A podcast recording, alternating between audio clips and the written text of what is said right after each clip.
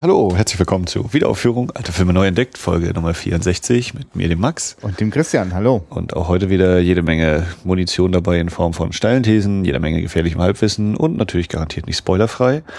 Und wir nehmen uns heute einen Film vor, den Christian mitgebracht hat. Genau. Und wir sind übrigens richtig frisch aus der Konserve. Wir haben einfach ein paar Folgen schon vorproduziert, damit wir euch auch im Sommer beglücken können. Während ihr das jetzt hört, sitzen wir irgendwo und langweilen uns entweder auf Arbeit oder genießen und verplempern die Zeit im Urlaub. Ähm, die Mörder sind unter uns von Wolfgang Stauter mit Hildegard Knief und Ernest Borchert. Das ist ein DEFA-Film, also ich meine, es ist sowas wie der erste große DEFA-Film. Ist der, einer der, der erste Nachkriegsfilm. Überhaupt so? Ja, was steht drauf? Zeig mal auf der Ja. Rückseite ganz oben. Auf der Rückseite der erste deutsche Nachkriegsfilm. Also Ja. Da sind ja nur ein paar Einschränkungen mit drin. ne, So. Zack. Ähm, Boom. Von 1946 heißt auf jeden Fall äh, alles, was wir gleich sehen werden. Ich kenne den Film noch nicht, aber ich weiß, dass der im, äh, logischerweise, er spielt im Nachkriegsdeutschland, auch in, im zerstörten Berlin. Da gibt's keine Filmkulissen. Das sah da halt wirklich alles so aus. Und das ist eigentlich auch, äh, weil wir, glaube ich, die nächste Folge dann schon zum oder fast die nächste Folge wird ja dann der dritte Mann sein und da haben wir ein ähnliches, äh, eine ähnliche Kulisse mit Wien, was Ja. eben auch noch vom Krieg zerstört ist. Also sowas wie zwei, in zwei, drei Folgen kommt der dritte Mann, den werden wir uns da im Kino angucken. Ja, äh, ja super, bin ich, bin ich sehr gespannt, äh, wie die vielleicht auch so, wobei der ist von 49, ne? Da Mhm. sind noch ein paar Jahre Ja, vergangen. genau. Aber, ja, bin ich sehr neugierig, bin ich ziemlich ahnungslos. Äh, Ich auch. Ich habe vorhin mit Max mal sind wir mal so durchgegangen, welche DEFA-Filme wir schon im Programm hatten. Das ist noch sehr überschaubar. Aber Filme wie Fünf Patronenhülsen oder Sieben Sommersprossen haben sich ganz gut ins Gedächtnis Top, der. Top-Suchfilm in unserer Suchbegriff-Auflistung. Ah ja, das stimmt. Äh, Der Hit schlechthin, ja. Wann immer der im Fernsehen kommt, knallt's bei uns auf der Webseite, ja. Ah, Full Movie, Download. Ja, also äh, liebe Zuhörer, falls hier mal jemand gerade dabei ist, der dachte, wenn man Play drückt, kommt der Film. Sorry, nie. Das wird niemals passieren. Obwohl vielleicht, Max, ist das die Zukunft. In ein paar Jahren werden wir zu einem Streaming-Dienst. Die Wiederaufführung. Ja. Video on Demand. Da sind noch so viele Möglichkeiten. So, jetzt darf uns das keiner mehr nachmachen. Sonst, Ja. äh, ne? Diese Stelle. Nee, hier wird nur über Filme gequatscht und Mhm. äh, meistens halt wirklich auch über Filme, die wir noch gar nicht kennen und die wir jetzt gucken. Also wir gucken den jetzt. Ich mache den jetzt an. Hm, was jetzt an? Ja, und, äh, und jetzt können wir euch nachher besprechen, aus welchem Land der eigentlich ist, der Film. Aha. Ja, ja, oder was willst du jetzt sagen? Hast du jetzt gesagt DDR oder Ach so, nee, ist Deutsch. Ja, okay, ich verstehe, was du meinst. aus welchem Deutschland ist das? Ja, Das- okay, das, das untersuchen wir für euch. Das erzählen wir äh, euch gleich. genau, also wir haben jetzt noch 80 Minuten Film vor uns und ihr hört uns in wenigen Sekunden. Ja, in acht Sekunden wahrscheinlich. Sieben, sechs, fünf, vier, drei, zwei, eins. Ja, Film geguckt und schon sind wir wieder da. Ja, ich bin ganz schön, ganz schön geplättet. Also, weil da passierte bei mir jetzt auf sehr vielen Ebenen was. Also, ich habe jetzt gerade nicht nur, nicht nur einen Film geguckt. Ja, bei mir war auch äh, so ein, wieder dieses dezente, naja, ne, ist halt so ein deutscher Film und ist jetzt bestimmt wieder alles ganz platt und plakativ und dezent geschauspielert und äh, also meine Erwartungshaltung war eigentlich äh, wahrscheinlich ganz gut recht niedrig. Äh, ich habe eben so dieses, naja, wir kennen das ja, dass immer so eine extreme Botschaft natürlich irgendwo mit drin steckt und wahrscheinlich ist es auch schon wieder so ein bisschen ideologisch gesteuert, aber nö. es ist äh, viel interessanter, viel, viel hochwertiger, als ich gedacht hätte, viel äh, ja, spannender, weiß ich nicht genau, aber viel, viel intensiver, als ich es erwartet hätte, für mich gewesen. Und äh, es gibt definitiv die Botschaft äh, zum Schluss, aber äh, es ist, ja, wie man das bei fünf Patronenhülsen wahrscheinlich wesentlich stärker, äh, wo das eben noch viel extremer durchscheint, eben dieses, äh, die, die ganzen Aspekte ist es hier doch irgendwie, ja, es, es wirkt nicht so, so, so aufgesetzt oder es, es wirkt auf mich nicht so äh, draufgedeckelt, dass es mich erschlägt und ich denke, ja, das müssen die jetzt halt sagen, sondern es, es wirkte für mich irgendwie runder. Ich kann es noch nicht ganz genau jetzt Mhm. so sagen, aber das, äh, Ich, ich würde das gleich mit dir äh, richtig schön vertiefen. Also ich würde sogar sagen, also ähm, das ist so natürlich, weil sie mussten es sagen, aber müssen aus so was ganz Innerem heraus, so, weil man etwas muss, weil, weil man sonst explodiert oder kaputt geht. Ähm, kurz, kurz fühle ich mich pflichtschuldig, äh, einmal diesen Film zusammenzufassen. ja. äh, du, du zückst dazu ein digitales Endgerät und möchtest mich damit unterstützen, oder? Äh, ich wollte noch mal kurz nach den Namen gucken. Ja, das kannst du ja äh, parallel tun. Ich will nur kurz einmal nur den Abriss machen, dass äh, es bei Die Mörder sind unter uns äh, stehen äh, zwei Menschen im Vordergrund. Ähm, der eine Mann ist äh, äh, sozusagen hat im, ist ein Arzt, der im äh, Krieg äh, Also du kannst ja mal sagen, also wir spielen, es spielt Berlin kurz nach der Kapitulation, Zweiter Weltkrieg, es ist 45, zweite Jahreshälfte. Genau, ja, ich, ja, ich hätte das jetzt äh, nonlinear Okay, ja, ja, nee, als Rückblende ich noch auch. erzählt, aber ähm, Zwei Personen und die Frau. Genau, also naja, also genau, also der Arzt hat, äh, äh, hat im, war im Krieg als Soldat unterwegs ähm, und äh, die Hildegard Knef äh, spielt eine junge Frau, von, von der wir das so am Rande mitbekommen. Von ihr selber erfahren wir das nie weiter. Äh, war im KZ und äh, kommt jetzt nach Hause in ihre eigene Wohnung und dort lebt aber gerade jetzt dieser Arzt, äh, der also Leben ist etwas viel gesagt, der da, da, da, da lässt du die Tage an sich vorbeiziehen, ist viel äh, in, äh, äh, weiß nicht, im Kabarett irgendwie, wo man sich betrinken kann und den, den Mädels auf die Schlüpfer schaut. Äh, das wirkt alles sehr trostlos und äh, Wir trinken, Mädchen auf den Schlüpfer schauen. Oh Gott, ja, trostlos. Nein, Ja, aber also, äh, ja, also, also ich, ich habe schon lange nicht mehr so trostlose äh, Mädchenschlüpfer gesehen, aber wir, können das ja. Wir Na, also ich bin halt tatsächlich noch äh, ganz schön betroffen, gar nicht so sehr wegen der Handlungsebene vom Film, sondern eher, dass manchmal diesen, dass da so viele Ebenen sind. Äh, ich wollte jetzt nur einmal kurz zusammenkriegen. Äh, der äh, Mann hat offenbar äh, äußerst traumatische Erlebnisse, möglicherweise sogar ein einziges ganz besonderes Ereignis, das ihn komplett aus der Spur geworfen hat und äh, über das er aber nicht spricht und mit dem er wieder in Berührung kommt, weil äh, sein früherer Kommandant äh, begegnet ihm wieder.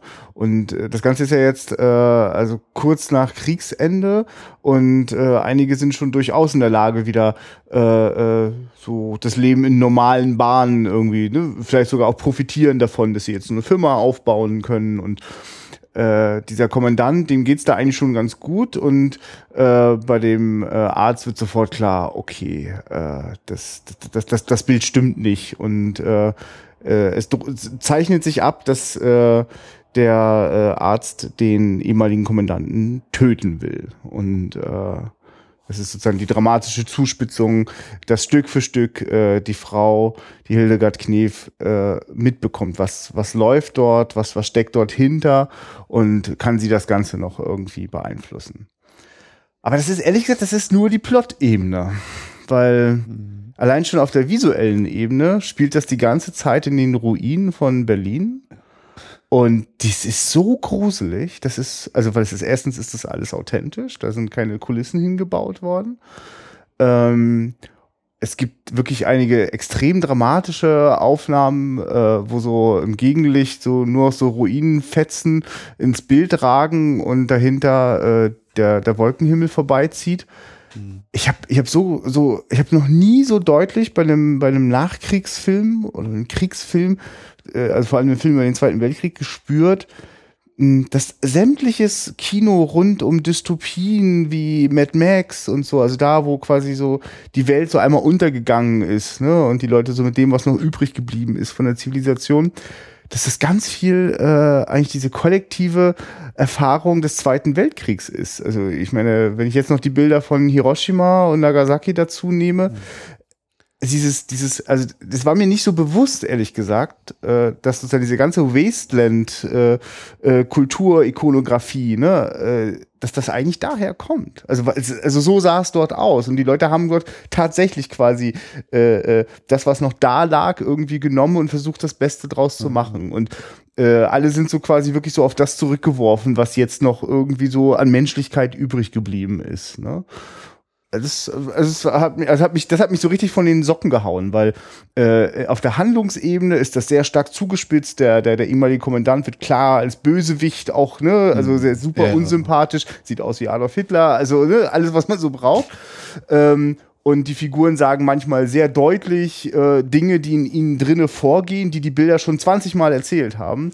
Ähm, aber das, das ist halt das, also ich habe ich musste mehrfach dran denken, wie wird sich denn das jetzt gerade angefühlt, im Jahre 46 im Kino zu sitzen und dann werden dort Dinge so klar artikuliert hm. und angesprochen. Also, ich höre gar nicht auf zu reden. Also, nee, aber die, genau ja. diesen Gedanken habe ich natürlich auch. Äh, ja, krass, wenn du jetzt eben das durchgemacht hast und jetzt siehst du diesen Film und dann diese Frage, wie fühlt man sich? Und ich weiß, nö, kann ich mich gar nicht reinversetzen. Also ich kann mir äh, kann so tun, als, als könnte ich sagen, ja, natürlich hat man das, äh, das war ja völlig klar und diddle, aber ich, ich, nee, ich äh, bin glücklicherweise aufgewachsen in einer Gegend, in der es keinen Krieg gibt und äh, das Dichteste, was wir haben, ist eben dieser Ukraine-Konflikt oder Krieg mhm. oder ne, wie man das dann auch schon wieder bezeichnen möchte.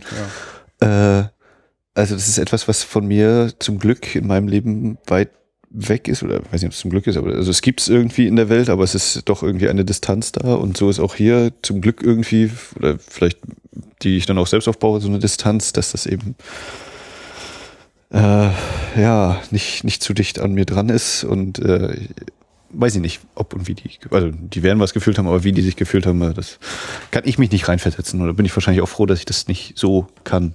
Dass ich zwar eine Meinung habe zu den Themen, aber das äh, ja. Nee, ich meine, es war so ein schleichender Prozess und die letzten 20 Minuten konnte ich mich nicht mehr äh, entziehen.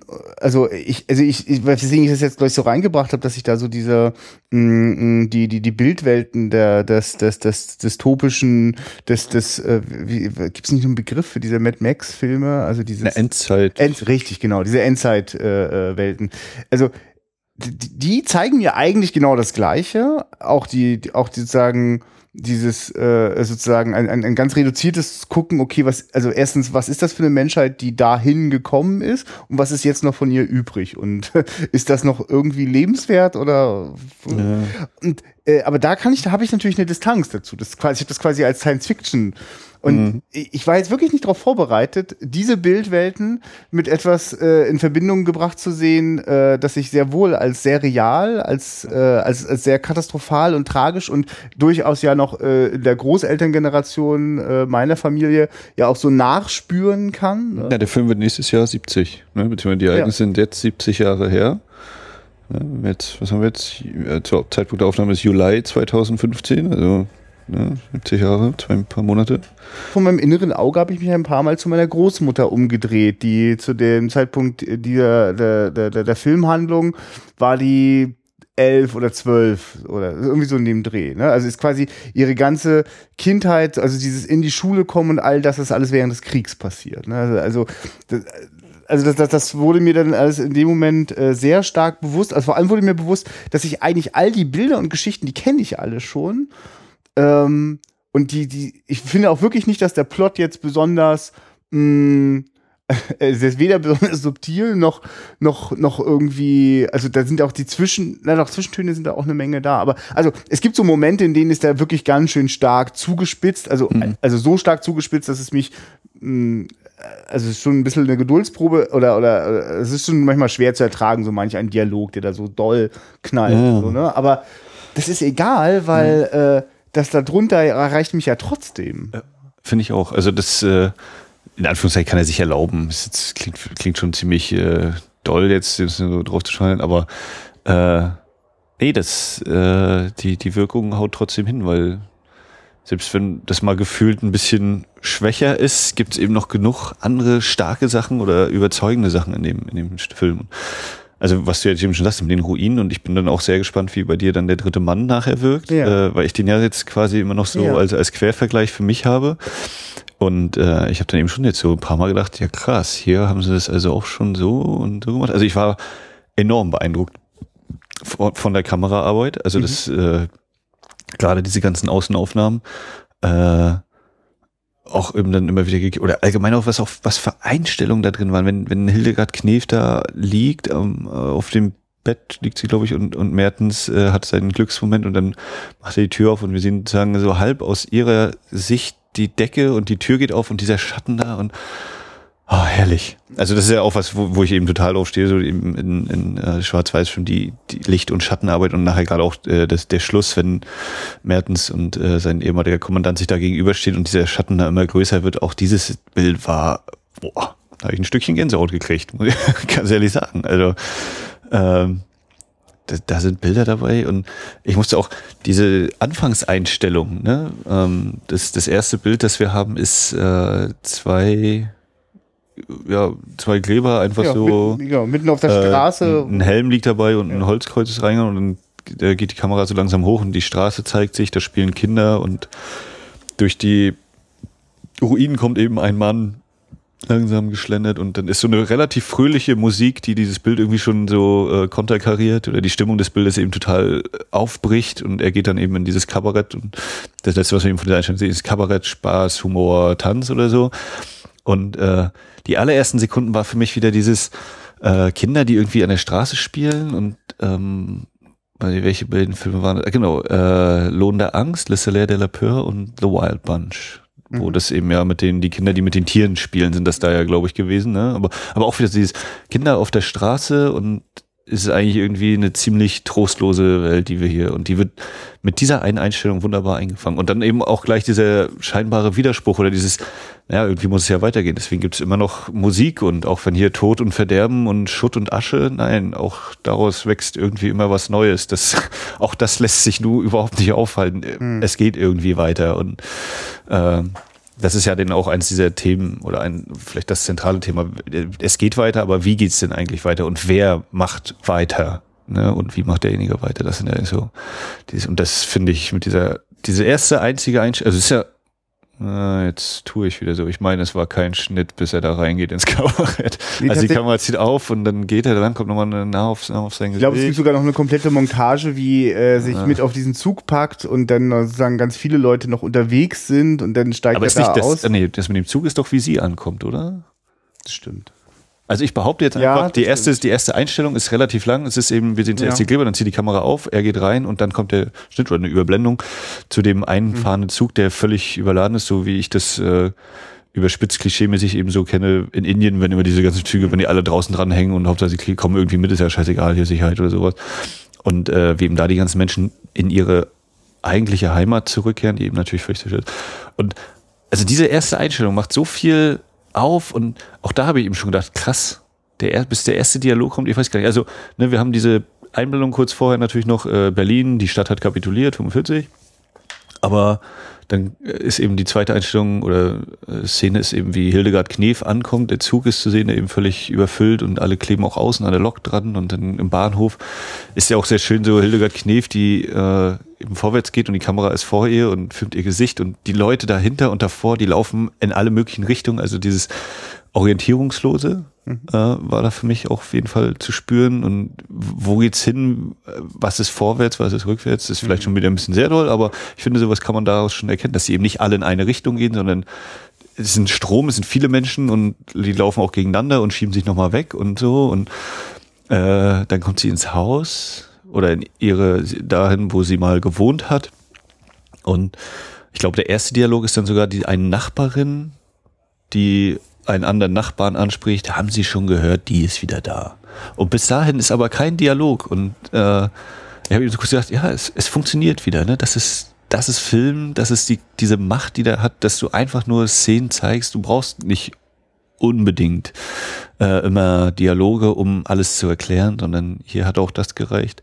Ich hätte jetzt daraus nicht unbedingt geschlossen, dass sie aus einem Konzentrationslager wiederkommt. Äh, Nur weil dass sie es sagt, ne? Sie, sie, sie, die, die Frau spricht dann noch weiter und sagt dann sowas. Also, Genau, also ne, das ist wieder so ein bisschen diese Exposition, was ich noch okay Ach finde. so, ich verstehe, was du meinst. Aber das ist jetzt Ja. von der von der gezeigten Szene des Hildegard Knef aus dem Konzert. Also sie kommt irgendwoher, hätte ich auch vermutet, äh, wieder nach Hause, aber Ja. äh, woher genau, das wird mir dann eben erst durch den Dialog klar. Aber dennoch finde ich gerade diese Einstellung, die Einführung dieser beiden Hauptpersonen finde ich ganz toll, ganz stark. Also das wirkt. Ich, ich würde sogar wirklich so weit gehen, dass äh, völlig ohne auch nur ein einziges entscheidendes Detail zu verpassen, es möglich ist, diesen Film komplett ohne Ton zu schauen. Also da würde komplett funktionieren. Es gibt eine Szene, die äh, mit einer Kamerafahrt im Gesicht vom äh, Arzt endet. Äh, sag mal, das ist ein Rollennamen. Mertens, Mertens, Dr. genau. Mertens, Hans Mertens. Hans Mertens, okay. Äh, bei dem, wenn, wenn, wenn wir bei Mertens ganz dicht äh, im Gesicht sind, hören wir dann auf der Tonebene äh, äh, Kriegsgeräusche, Schreie, Schießereien, also Bombenfall, all diese Dinge. Äh, aber ehrlich gesagt, selbst da glaube ich, dass sozusagen das Stumme äh, funktionieren würde, weil in dieses Gesicht zu schauen, in diese unruhigen Augen, Ja. ist einem, glaube ich, klar, was dem gerade durch den Kopf Aber ich fand es trotzdem sehr intensiv, weil er ist auch äh, den Pegel drehen sie ja richtig hoch mit der Lautstärke oder also ich fand es schon Nee, ist eine interessante Frage, wie es gewirkt hätte wahrscheinlich. Das müssen wir mal irgendwann machen, wenn wir mal wirklich richtig viel Zeit haben, Film gucken und dann nochmal einen Film stumpf gucken oder nur mit der Tonspur. Also genau, also ich, ich habe ich hab zumindest mehrere Erfahrungen in dieser Hinsicht selbst tatsächlich schon mal gemacht. Also dadurch, dass äh, ich ähm, zum Beispiel auch Filme, äh, also ich habe zum Beispiel mal einen ungarischen Film geguckt, zu dem es keine Untertitel gab. So, das war quasi wie stumm, aber natürlich habe ich die ganze Geräuschebene. Äh, und was ich schon sehr oft gemacht habe, ist, äh, dass ich manchmal Filme habe auf irgendwelchen Partys laufen lassen, irgendwo an die Wand projiziert. Und der Ton war natürlich nicht da und ich konnte mich manchmal total da drin verlieren. Und dann war es natürlich auch interessant, wenn der mit irgendeiner anderen Musik korrespondiert plötzlich. Das passiert dann nämlich auch. Das ist sehr interessant, dass, das, dass Bilder und Ton immer zusammen wollen. Aber äh, ja, ich glaube, dass das hochinteressant wäre. Ich glaube sogar, also es gibt ja wirklich eine Reihe von Mom Momenten, die so aus der heutigen Sicht wirklich, äh, mh, also das ist jetzt für, ein- also für ein heutiges Publikum ist das schon schwer zu verdauen, wenn auf Bildebene so stark gesprochen wird und dann wird wirklich wiederholt, gedoppelt und dreifach äh, nochmal auf der Dialogebene. Das, das, das sorgt wirklich schon für ein paar unfreiwillig komische Momente. Ne? Also das, das ist, also ich, es ist, also für mich ist das quasi äh, ein so dermaßen äh, wertvolles und wichtiges Zeitdokument, dass ich, also ich komme jetzt gar nicht auf die Idee, dass der dem Film quasi, also ich finde, das macht ihn nicht weniger sehenswert, aber das ist auf jeden Fall für mich heute auffällig gewesen. Nee, also was mir zum Beispiel jetzt gerade im Gedächtnis war, wo dann äh, der Mertens in, im Krankenhaus ist und eigentlich sozusagen, glaube ich, die Arbeit wieder aufnehmen will. Und dann hat er äh, in Anführungszeichen so einen Rückfall, ne? Ja. Ein Trauma, also ein Trauma kommt eben vor und er liegt dann im Bett und hat seinen Anfall, na, Herr Kommandant, Herr Hauptmann. Und dann ist so halb aus seiner Sicht ist die Kamera und dann steht die Schwester da und der Arzt und die Schwester sagt so, das muss ja was sehr Traumatisches gewesen sein oder so, wo ich dachte, ach so, ja, Diagnose richtig. also das wirkte schon so wie, ah, danke, dass du es mir gesagt hast. Ich habe es überhaupt nicht mitbekommen, dass es ihm gerade schlecht geht. So, also, aber ne, was ich sage, das kann man verknusen. Ja. Das äh, schmälert den, den Eindruck nicht. Nee. Und ich glaube fast, dass das eine, also dass, dass, er visuell so stark erzählt ist, dass wirklich quasi selbst wenn da ein Tauber im Publikum gesessen hat, äh, dass der da völlig problemlos mitgekommen ist. Ich habe fast das Gefühl, das ist eine Strategie. Dieser Film will definitiv ganz klar und deutlich zu seinem Publikum sprechen. Das ist definitiv ein Anliegen. Und zwar aus einem Drang, aus einem Bedürfnis heraus. Also, das meinte ich vorhin am Anfang mit diesem, ich, ich glaube, dass da vieles gemusst wurde, weil die mussten halt, also es musste raus so. Und natürlich musste auch, der Film hat wirklich ein lupes, lupenreines, äh, äh, äh, äh, äh, also äh, Siegermächte-Ende so, ne? Also das, da, da, das spürt man schon, ne? Also da gibt es im Grunde genommen eine Handlungsanweisung. Wir müssen die Leute anklagen, wir machen keine Selbstjustiz, ne? Also das wird ne, ganz klar deutlich gemacht. Ähm, aber tr trotzdem dieses, dieses, also also nochmal diese, nochmal zu dieser Vorstellung, äh, äh, wie das in, in Kino im Jahre 46 dort äh, sich angefühlt haben muss, wenn also ganz klar angesprochen wird, also äh, du hast doch was, aber du sprichst nie darüber. Oder da gibst also den, den einen, die, der scheinbar schon wieder ganz gut auf die Reihe bekommt, aber der irgendwie scheinbar recht vergesslich ist, was wohl in der Kriegszeit gelaufen ist. Ähm, also all diese, äh, also eigentlich ist, also zum Beispiel sa sagt ja auch äh, die, die Frau zum, zum Mertens, ähm, äh, oder die sagt es nicht zu Merten, sondern sagt es zu einem anderen Hausbewohner, der unten die Brillen repariert. Herr Mondschein. Ja, Herr Mondschein. Und wenn ich das richtig verstanden ja? habe, ist sie seinetwegen ins KZ gegangen. Also das bin ich nicht ganz ja, sicher, das ist, das ist irgendwie die schwammige also, Andeutung. Denn der, der Name Mondschein, das Ja. er assoziiert für mich, er ist wohl ein Jude und deswegen ist, und weil sie da irgendwie anscheinend Verbindung hatte, musste sie weg und er hat dann wahrscheinlich entweder Glück gehabt oder er hat sich halt so, im so Keller. wie der sich am Anfang des Films freut, dass die wieder da ist, so erleichtert, wie er da ist, äh, Also er ist so eine Verbindung auf jeden Das Fall. fand ich auch wieder ein schönes Bild, so er da anscheinend im Keller äh, unter all dem Schutt hat er eben sich verstecken können und ist durchgekommen und jetzt hat er eben noch, er hat noch irgendwie was. Und, aber Ja, und der Herr Mondschein, der fragt eben, sag mal, äh, äh, also was, was, was machst du mit diesem Mann so, ne? Und ne, der braucht Hilfe, ne? Und, und äh, also es gibt, das, der hat eine Verletzung, die ist nicht äußerlich sichtbar. Und äh, diese Verletzungen, die nicht äußerlich sichtbar sind, also die an der Seele sind, die brauchen ganz viel Zeit und ganz viel Liebe. Und ich, ich habe das Gefühl, das muss so krass den Leuten aus, aus dem Herzen äh, gesprochen haben, wenn die da sitzen. Und ich, also ich mir auch vorstellen kann, wie viele äh, äh, äh, Männer, die aus dem Krieg zurückgekommen sind, äh, das letzte, also ich meine, bis heute kennen, also ich kenne quasi noch die Großelterngeneration, die quasi nicht darüber spricht. Ne? Also, weil was, was die dort für Pakete und Rucksäcke mit sich rumschleppen. Ähm, und das ist ein Film im Jahre 46. Das so deutlich ausspricht, das, das, hat, das meine ich mit einem von diesen vielen Ebenen, die ich erlebt habe.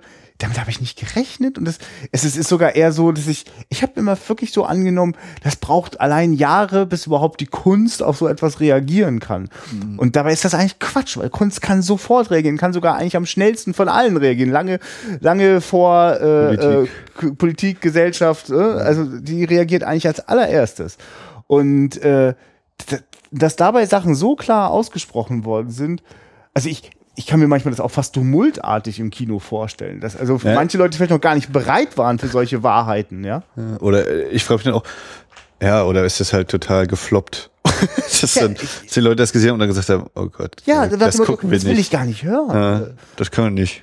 Also, äh, weil es muss die Leute aufschrecken, die gedacht haben, alles, was an furchtbaren Dingen passiert ist, ist jetzt ab hier legendär Stunde Null. Die ist, also die, Wir bauen die, jetzt was Neues Ja, ja, auf. Ne? so, Diese ja. Einstellung, die eben von, von dem, äh, ach, na, vergessen, halt von dem, von dem Hauptmann da verkörpert wird. Äh, naja, das, das war im Krieg und äh, der ist jetzt vorbei und jetzt, jetzt bauen wir was auf. Jetzt machen wir ein schönes Land, wo sich für, für unsere Kinder und hier ist Friede und Einigkeit und alle sind froh und laufen mit dem Grinsen im Gesicht rum. Und dann eben diese, diese Frage, die ja sich auch bei vielen, äh, um dann wieder dieses Ja. Utopiebild äh, aufzugreifen, ja. ihr habt diese Welt erschaffen, aber zu welchem Preis habt ihr die eigentlich erschaffen? Und Ja. was kostet das vielleicht auch jetzt immer noch und so?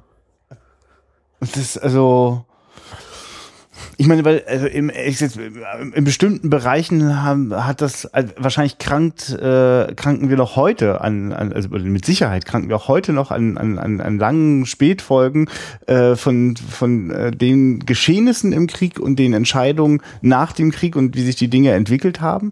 Und äh, aber vor allem auch jahrzehntelang war doch wirklich noch immer ganz brisant dieses, wo sind die Leute untergekommen? Also ich meine, äh, so viele Leute hatten da Dreck am Stecken und oder, oder es Nein, hat sowieso selbst, nicht. selbst dieses Jahr war doch das, der, der Prozess gegen den einen, äh, äh, was Auschwitz, also Ja, gegen Auschwitz, einen ein- KZ-Wärter. Ja, genau. Äh, Der den der, Rappendienst gemacht hat, genau. der war ja noch einer, da gab es irgendwie, also hatte ich irgendwie so einen Bericht gesehen, ähm, da lief dann eben auch eine Dame rum, die äh, anscheinend, oder die der Überzeugung ist, der Holocaust hätte nie stattgefunden und er hat dann wohl irgendwie zu ihr gesagt, naja, sie sind eben nicht zu retten oder so. Ne? Also er war ja so gewissermaßen geständig, kann man natürlich dann auch wieder äh, ewig drüber diskutieren, ob das eben, naja, er hat halt eh nichts mehr zu verlieren in dem Alter oder ob das endlich seine späte Einsicht zumindest Ja, ja, aber ich sonst wie, aber Gut, dass du das ansprichst. Ich habe das Äh. lustigerweise auch erst vor kurzem gesehen. Es gab so einen Panoramabeitrag.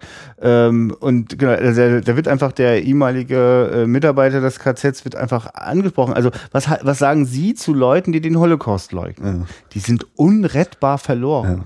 Und, äh, und diese Frau, die da, äh, also ist ja irgendwie 86 und ist total Ja. krass, die läuft rum und predigt wirklich, äh, das gab's alles gar nicht. Und dann war irgendwie, glaube ich, noch dieses Bild, dass eine der, was, eine Überlebende oder die ihm noch ihm vergeben hat oder irgendwie so oder die Hand gereicht hat. Ja, also das, äh, und Ach so, äh, und ähm, weil du jetzt sagst auch, ne, wie viele wir da vielleicht auch immer noch nicht Ja. haben und so. Also Ja. wenn es eben heute Leute gibt, die dann so fragen, ja, welche Schuld haben wir Deutschen denn? Wo ich dann immer denke, ja, Leute, also wenn ihr das noch nicht verstanden habt, dann können wir noch mal kurz das Geschichtsbuch aufschlagen und gucken, was eben damals so los war. Ja, gut, und ich meine, das ist, ja, also ich, ach, ich oder also Äh, nicht, nicht dass, dass man das, oder nicht, ja. nicht, aber ich habe das doch gar nicht gemacht. Und Ja.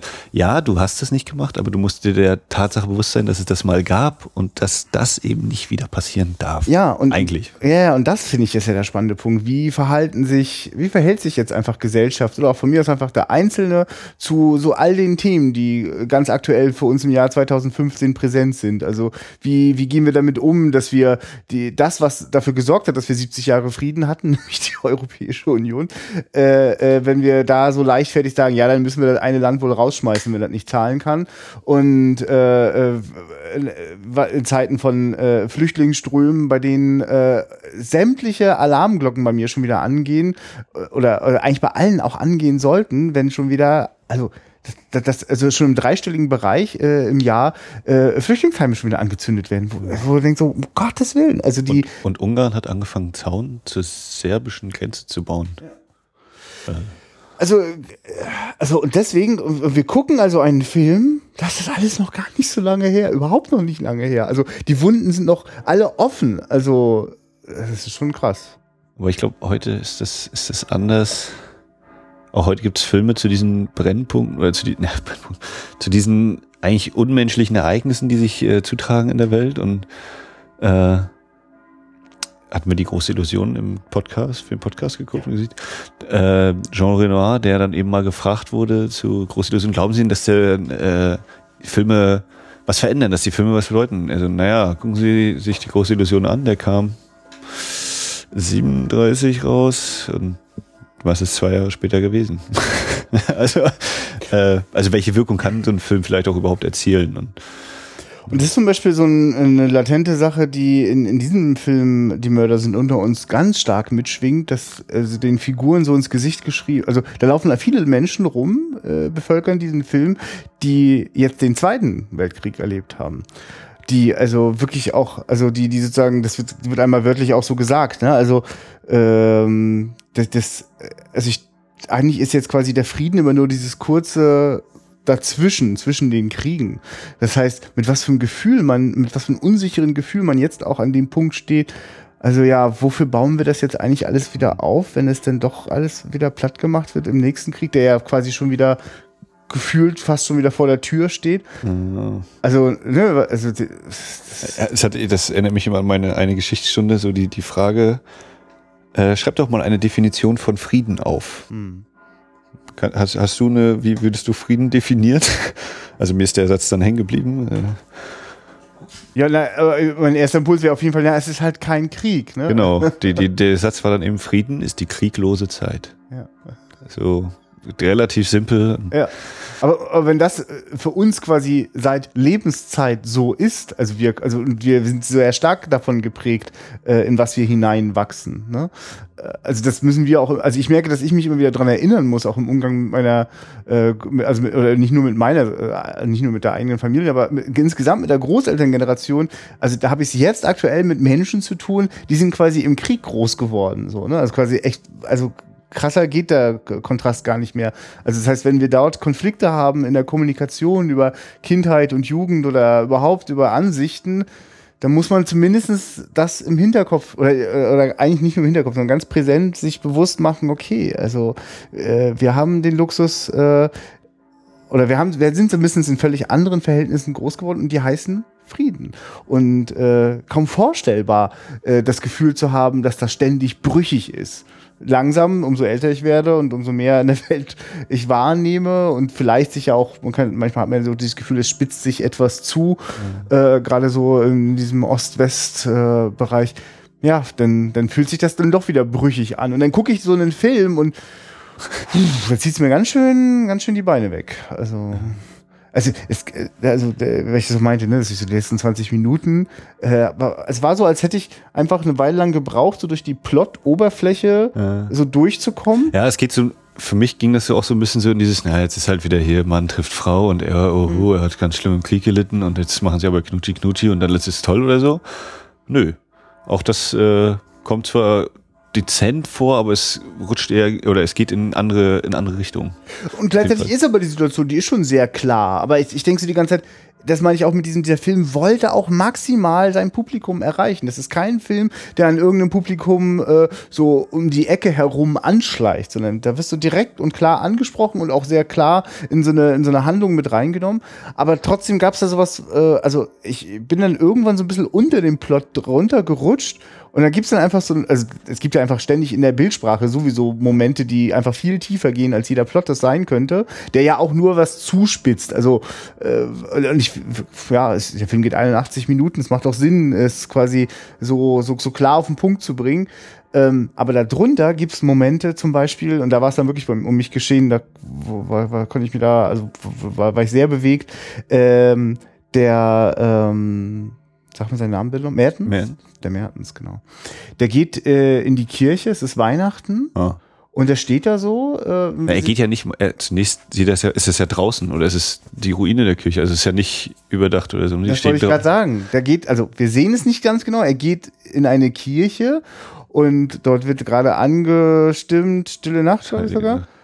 Und plötzlich sieht man Schnee so durchziehen durch die Kirche und es wird einem klar, wir stehen in den Ruinen einer Kirche. Also so habe ich das empfunden, die Szene. Ne? Dass ich, Ja. Also es gibt so einen Moment von Wärme und Beieinander und dann wird aber auch das quasi so äh, durch diesen, diesen eisigen äh, Schneehauch so zerschnitten und äh, ich, ich sehe da einfach in Gesichter, also ich spüre, äh, also ich, also ich, Essens weiß ich, das sind alles Menschen, die, also, wir sind ja im Jahre 46 der Film gedreht worden, also wir haben es mit lauter Gesichtern zu tun, die jetzt nicht spielen müssen, ich bin ganz schön betroffen, fertig, Ja, ja. durcheinander und orientierungslos nach dem Krieg, sondern sie sind es ja alle. Mhm. Und wie die da dieses Lied singen und sich da an was festhalten, Und vor allem auch der Kontrast, wie eben Mertens da ganz alleine steht, auch das wieder total krass ausgeleuchtet und dann diese, diese Zeile einsam steht, oder einsam wacht ist ja die. Mhm. Ja, und dann wieder, oh.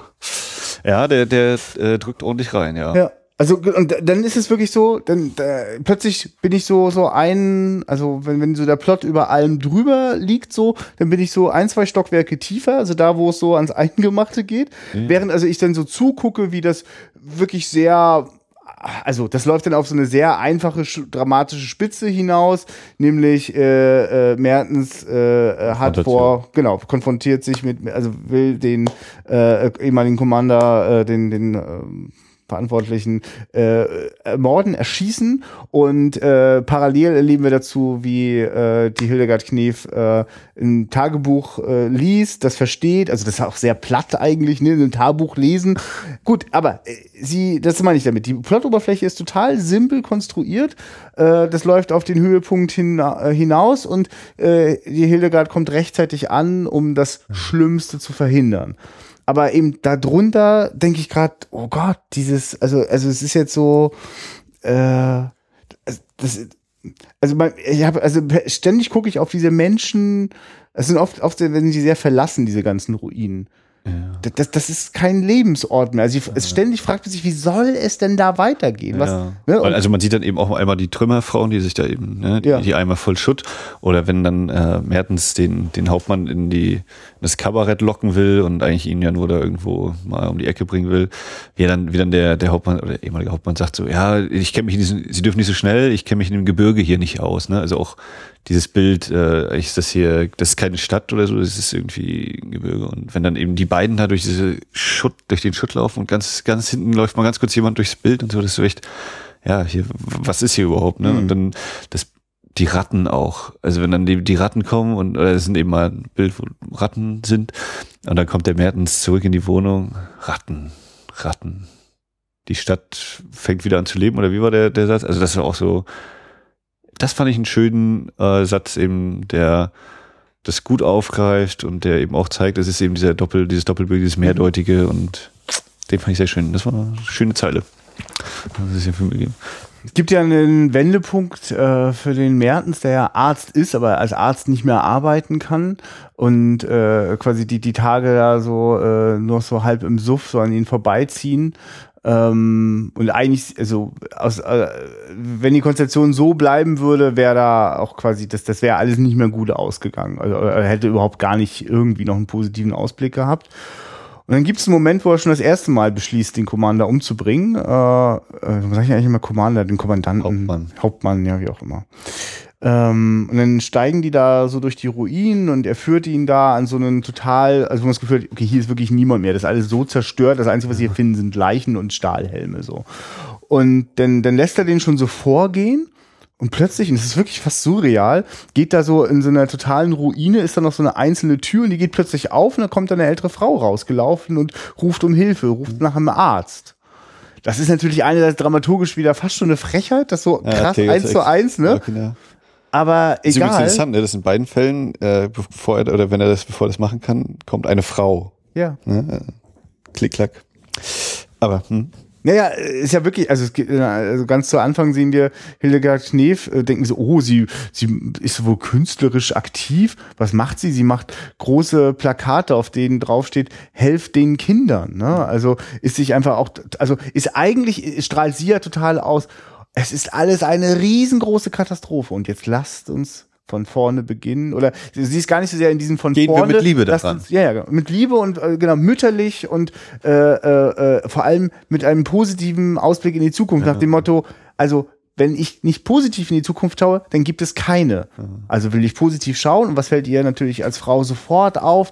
Kinder, Kinder, überall diese äh, elternlosen Kinder oder überhaupt Kinder, also die, das ist die Zukunft. Also wir sind alle äh, sozusagen schon quasi, also ein großes Stück schon der Zeit ja wieder verbraucht, aber die Kinder sind die nächsten und das ist die Zukunft. Und die Kinder sind dann interessanterweise unsere Großeltern. Ne? Also äh, sich das ja. bewusst zu machen. Ne? Das meine ich wieder zu all diesen Ebenen, die, die, die gleichzeitig passieren. Also, weil ich glaube, dass jeder, der diesen Film schaut, dann auch je nach Alter und eigenen Erfahrungen in der Familie dann nochmal andere Filme und Ebenen mitlaufen. So jedenfalls äh, äh, ist das der Moment, ist, ist der Wendepunkt für Mertens, dass äh, äh, er plötzlich äh, in, gebraucht wird, sich erst noch dem entziehen will, aber also in dem Moment, wo er quasi die, die, die Selbstjustiz wählen möchte und sich wahrscheinlich dann selbst auch umgebracht hätte, aber also quasi keine Zukunft. Das wäre ne? natürlich die Frage gewesen. Wenn, wenn, er, wenn er den äh, tatsächlich umbringt, ist es dann so ein, ja, das wollte ich, das jetzt ist irgendwie eine Reinigung vollzogen oder merkt er dann auch wieder dieses, ja, aber geändert hat sich jetzt irgendwie auch nichts. Ja, ehe sich da, davon ja, bin ich dann, fest ne? überzeugt, dass sozusagen jeder, jeden Mord, den wir äh, auch aus den vielleicht gerechtesten aller Anlässe äh, begehen, der wird uns selbst genau an die gleiche Stelle führen und, und ins Verderben bringen. Ähm, auf jeden Fall äh, entsteht, kann daraus jedenfalls keine neue Zukunft entstehen. Und in so einem Moment hilft er, denn die Frau sucht nach einem Arzt, weil äh, ihr, äh, ich weiß nicht, ob sie ihre Tochter oder mhm. irgendwie auch immer, also ein kleines Mädchen, äh, äh, ist, er droht zu ersticken in ihrem äh, Bett und äh, der Arzt setzt den Luftröhrenschnitt und rettet damit das Leben dieses Kindes. Und und sag mal, rettet da, ne, also ganz kurz, es ist doch mal, es gibt ja so diese legendären Sätze, ne? Also äh, äh, rette nur ein Menschenleben und du rettest äh, die Mensch, ganze Menschheit. Und genau das ist es dann auch, ne? Dieses, also da, da, von diesem Gefühl ja. ist er dann ganz beseelt, das ist auch wieder sehr dick aufgetragen und gleichzeitig ja, das ist, das ist so ein, das ist so ein Zukunftsschimmer, ne? So da, da, da könnte es dann doch noch weitergehen. Und jetzt mal die, wieder die ganz tolle Abweichung. Äh, hat William Friedkin den, diese Szene gesehen und hat danach den Exorzisten gemacht? Oder? Also es war bei mir eine ganz eine so extrem komische Stimmung, so dieses Mädchen, es war einfach so geil gespielt oder ich weiß nicht, also das hat mich total an einer ganz merkwürdigen Stelle getroffen, dieses, wie sie da liegt und so um Atem ringt und die Ausleuchtung auch wieder von der, von dieser Szene.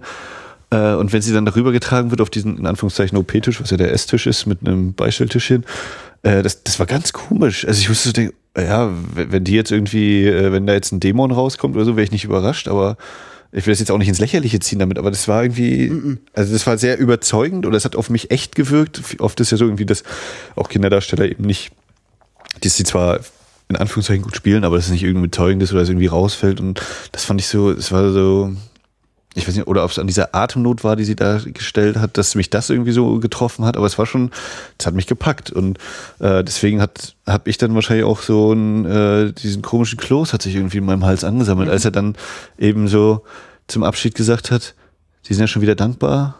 Ja, ich bin glücklich und wissen Sie was? Ich bin es auch. Mhm. Und es war so dieses, ja Junge, ja, also und das wird ja dann später auch wieder ein bisschen pathetischer, fand ich aufgegriffen, so dieses das ist eben eigentlich das, das was ein Arzt macht, ne? die, die äh, ein Leben irgendwie helfen, dass es nicht vorbei ist. Und hier ist natürlich ganz offensichtlich äh, den, den Bösen, der ist scheißegal, du hast ein Kind vielleicht irgendwie eine Zukunft ermöglicht mit dem, was du da getan hast, mit einem äh, geschnitzten Messer, einem he heißen Wasser und diesem der tollen Röhre, was er da ich glaub, abgebaut es war ein hat. Gaskocher und da hat er sich einfach äh, Äh, abgeschnitten. Äh, also ne, das, diese kleinen Dinge, Also- oder verhältnismäßig kleinen Dinge. Mich überrascht es jetzt nicht, dass du an, an so einen äh, so für mich sehr ernsthaften und äh, sich authentisch anfühlenden Horrorfilm wie Exorzist denkst. Ähm, weil ich finde, dass dieser Film komplett eingetaucht ist in eine horrorartige Atmosphäre. Ja, äh, ich bin mir ziemlich sicher, dass äh, ganz ungewollt äh, äh, Filme wie dieser und offenbar auch ganz konkret dieser Film, äh, äh, also äh, für mich nimmt er also schon vorweg die, die, die, die, die Bildwelten von, von Endzeit-Filmen und äh, der taucht quasi, äh, also der, der, der ist, der taucht ganz bewusst mh, also die düsteren Momente, die sich in diesem Film entfalten, das wird, äh, wurde mir heute einfach sehr bewusst klar. Das, das sind halt die fernen Echos, die dann in den 70er, 80ern zu diesem Angstkino führen. Also wir sind dann in einer Welt, in der wir nicht, also der, in der der, sagen, der aktuelle Krieg, auf den sich bezogen wird, der Vietnamkrieg ist. Aber äh, der eins, also es gibt keinen eins zu eins Bezug mehr hin zum Zweiten Weltkrieg. Aber äh, dennoch sind es ja quasi, also also ich meine, was müssen Menschen, also Menschen, die in den 70er, 80er Jahren äh, Horrorfilme gedreht haben, die dürften sehr lebendig selbst oder aus Erzählungen äh, äh, anderer oder ihrer Eltern wissen, was sich für dramatische Momente mit Kindern abgespielt haben müssen. Zum Beispiel, also nach dem Zweiten Weltkrieg oder während des Zweiten Weltkriegs. Also äh, und das sind Erinnerungen, das sind Erlebnisse, die finden irgendwann, die suchen sich auch ihr Ventil, die suchen sich ihr Ventil äh, äh, in, an ganz vielen Orten und bei Künstlern und bei, bei Filmemachern entstehen dann eben Filmwelten, ne? Drehbuchautoren fantasieren, äh, aber also der Gedanke gerade, ne, also wie, inwieweit äh, Ja, das ist ja so wie eben die, die, die, die expressionistischen oder dem Expressionismus zugeordneten Filme eben, gerade auch vor allem Nosferatu oder Kabinett Caligari, äh, wie die eben sich dann nach äh, Hollywood in die Universal Monster Classics zum Beispiel einschleichen und davon ausgeht ja auch wieder und dann kommt eben sowas wie äh, die Mörder sind unter uns und in der Hinsicht finde ich es ja interessant, dass äh, die Bauten oder für die Bauten mitverantwortlich war Otto Hunte, der ja schon bei Metropolis äh, zum Beispiel mitverantwortlich war, also dass da zum Beispiel mit Sicherheit auch irgendwie so eine Linie mitschwingt, äh, gerade was eben so innere Szenen angeht, weil ich eben auch so geblickt habe, oh, die, die Ausleuchtung und so, das ist vielleicht eben nicht unbedingt knallhart so expressionistisch, aber es ist schon so dieses ne, starke Schatten und lange Schatten und solche Dinge. Also ist gut, die, dass du das nochmal sagst. diese Sachen, ja. die damit rankommen. Und ich fand es auch zum Beispiel interessant, ohne dass ich das jetzt irgendwie noch groß vertiefen könnte, dass äh, eine Person genannt wurde für Regieassistenz und Schnitt. Das war in, in einer Person. Also das ist ja auch so, aha, das ist immer eine interessante Verbindung. Mhm. So und äh, ja, mit Beleuchtung habe ich jetzt nicht geschaut, wer da verantwortlich war oder was der vielleicht sonst noch gemacht hatte. Das ist ja sowieso immer ein Zusammenspiel, das weißt du ja besser als ich als äh, passionierter Filmemacher. Aber ich, ja, ich glaube einfach, dass da viel auch improvisiert werden musste. Also ich glaube, dass dort Ja. die Produktionsbedingungen, die man halt irgendwie hatte, die mussten ja. dann halt auch genügen und so. Also sehr auch ableuchten. Ne? Heute hast du halt dein Handy oder äh, digital alles, das kostet ja nichts mehr. Und damals brauchst du es eben Filmmaterial und das ist teuer. Und äh, da jetzt noch 75 Outtakes zu drehen, äh, das kann dann auch ganz schnell, dass die Sof Export, die für den Weltvertrieb des Films verantwortlich war, gesagt hat, nee, so viel Geld haben wir nicht. Also ich finde, dieser Film hat viele Ecken und Kanten äh, und dazu gehört zum Beispiel, dass der Film nicht so aussieht, als hätten sie äh, äh, äh, 20, 30, 40, 50 Takes drehen können, sondern es gibt Takes, in denen zwischendurch krasse Unschärfen reinkommen, weil ein Schauspieler sich vielleicht nicht so bewegt hat, wie der Chefassistent damit gerechnet hat. Das dreht man 30 Mal, dann sitzt es irgendwann. Das war offensichtlich überhaupt nicht möglich und äh, manch, manch ein Schnitt ist ungelenk, manche Anschlüsse stimmen nicht, weil wer weiß, wie, wie da die Bedingung war. Und ich meine, Und was, vor- was vor allem jetzt noch dazu als Vorlage diente für diese äh, Auflage hier. für dieser, fürs Heimkino. Ne? Also es gibt ja nachher auch die eine Szene zum Schluss, die, oder das merkst du auch immer, wenn, wenn die äh, Schnitte ja. oder Überblendung, wenn dann immer so, Bild ist gut, jetzt lässt die Qualität kurz nach, neue Szene und das Bild ist wieder richtig. Das, äh, ne, bei älteren Filmen kommt das ja durchaus mal vor. Ähm, und gerade auch eben die Schlussszene, die enorm unscharf nachher plötzlich war, wo ich dachte, oh ja, das ist ja jetzt ein Ja, ganz schöner Abfall so von der Qualität her, aber ne, das, Genau, das liegt, ja, das liegt übrigens daran, dass die, äh, die, dieses Kamera-Negativ Ja. abscannen, wo sie es schön, also es, teilweise sieht der Film hervorragend Ja, aus, also jeden Fall. überwiegend sogar. Also durch, durchaus auch mal ein Kompliment, auch wenn ich nicht verstehe, warum es in Interlace 1080 äh, äh, da drauf sein muss. Wir hatten offenbar einen guten äh, ähm, D-Interlacer, das war, war, hatten wir keine Schwierigkeiten mit, aber das hat Ice Storm ganz okay gemacht. Also da habe ich schon exakt schlechtere Blu-rays von denen gesehen. Ähm, die waren übrigens auch so nett, uns die Blu-ray hier für diese Sichtung zur Verfügung zu stellen. Das muss ich einfach offen und ehrlich sagen. Äh, aber ich, ich, wir sagen euch auch, wenn es scheiße aussieht. Also, nur weil die uns das Ding zur Verfügung stellen, äh, schleimen wir hier nicht rum.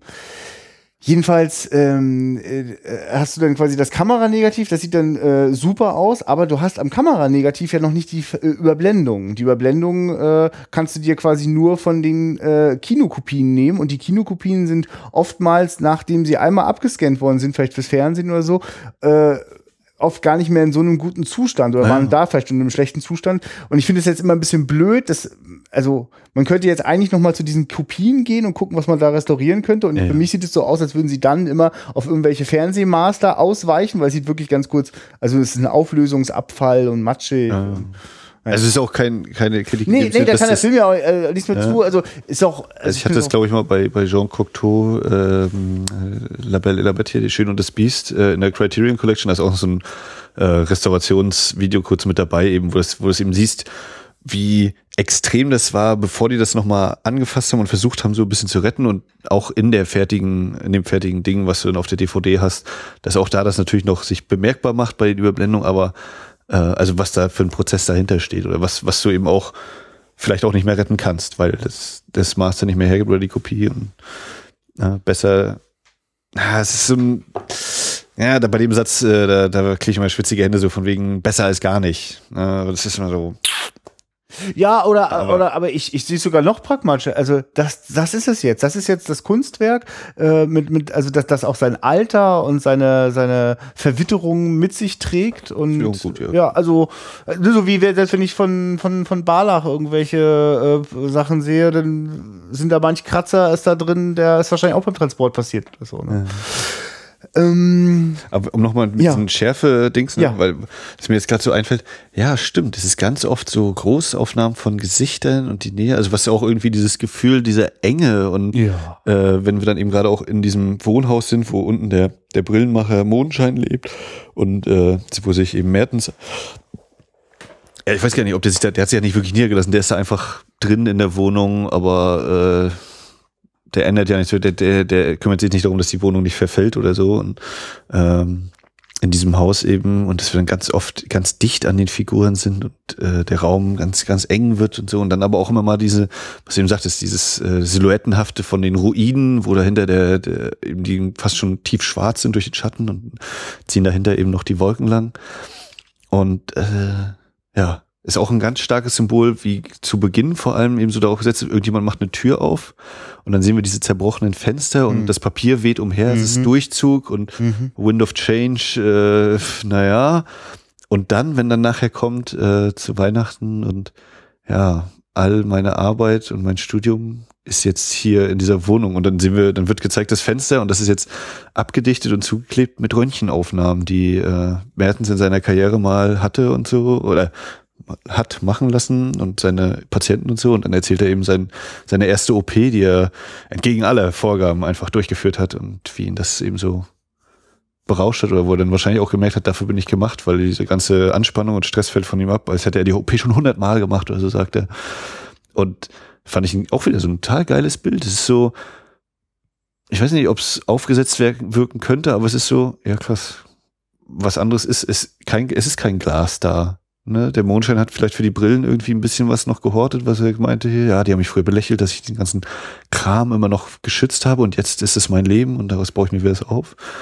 Und er hat eben seine Vergangenheit, oder andersrum, der Ausblick, den du hast aus diesen zertrümmerten Scheiben, äh, ist ja nun auch nicht wirklich berauschend. Da Mhm. siehst du eben das zertrümmerte Berlin und so hast du irgendwie, bist du mit deiner Vergangenheit konfrontiert, du kannst ihr nicht ausweichen, aber du hast irgendwie auch, ich weiß, wahrscheinlich Du- ein bisschen schön. Also, nee, ich finde das ein starkes Bild, ja. Ja, also, ne, wo du gerade davon sprichst, ich weiß, dass ich beim Gucken auch so dachte, ja, diese Röntgenaufnahmen über den Glasscheiben. Also es war ja ganz kurz so ein kleiner Moment, wo, als es kam, so ganz kurz so ein, so ein äh, Grinsen und ein Kichern, aber dann war so, ja doch, also du musst ja in der Not, die Not macht erfinderisch, äh, man hätte jetzt auch ihre Zeichnung dahin hängen können, ihre Plakate, aber doch, das hat was.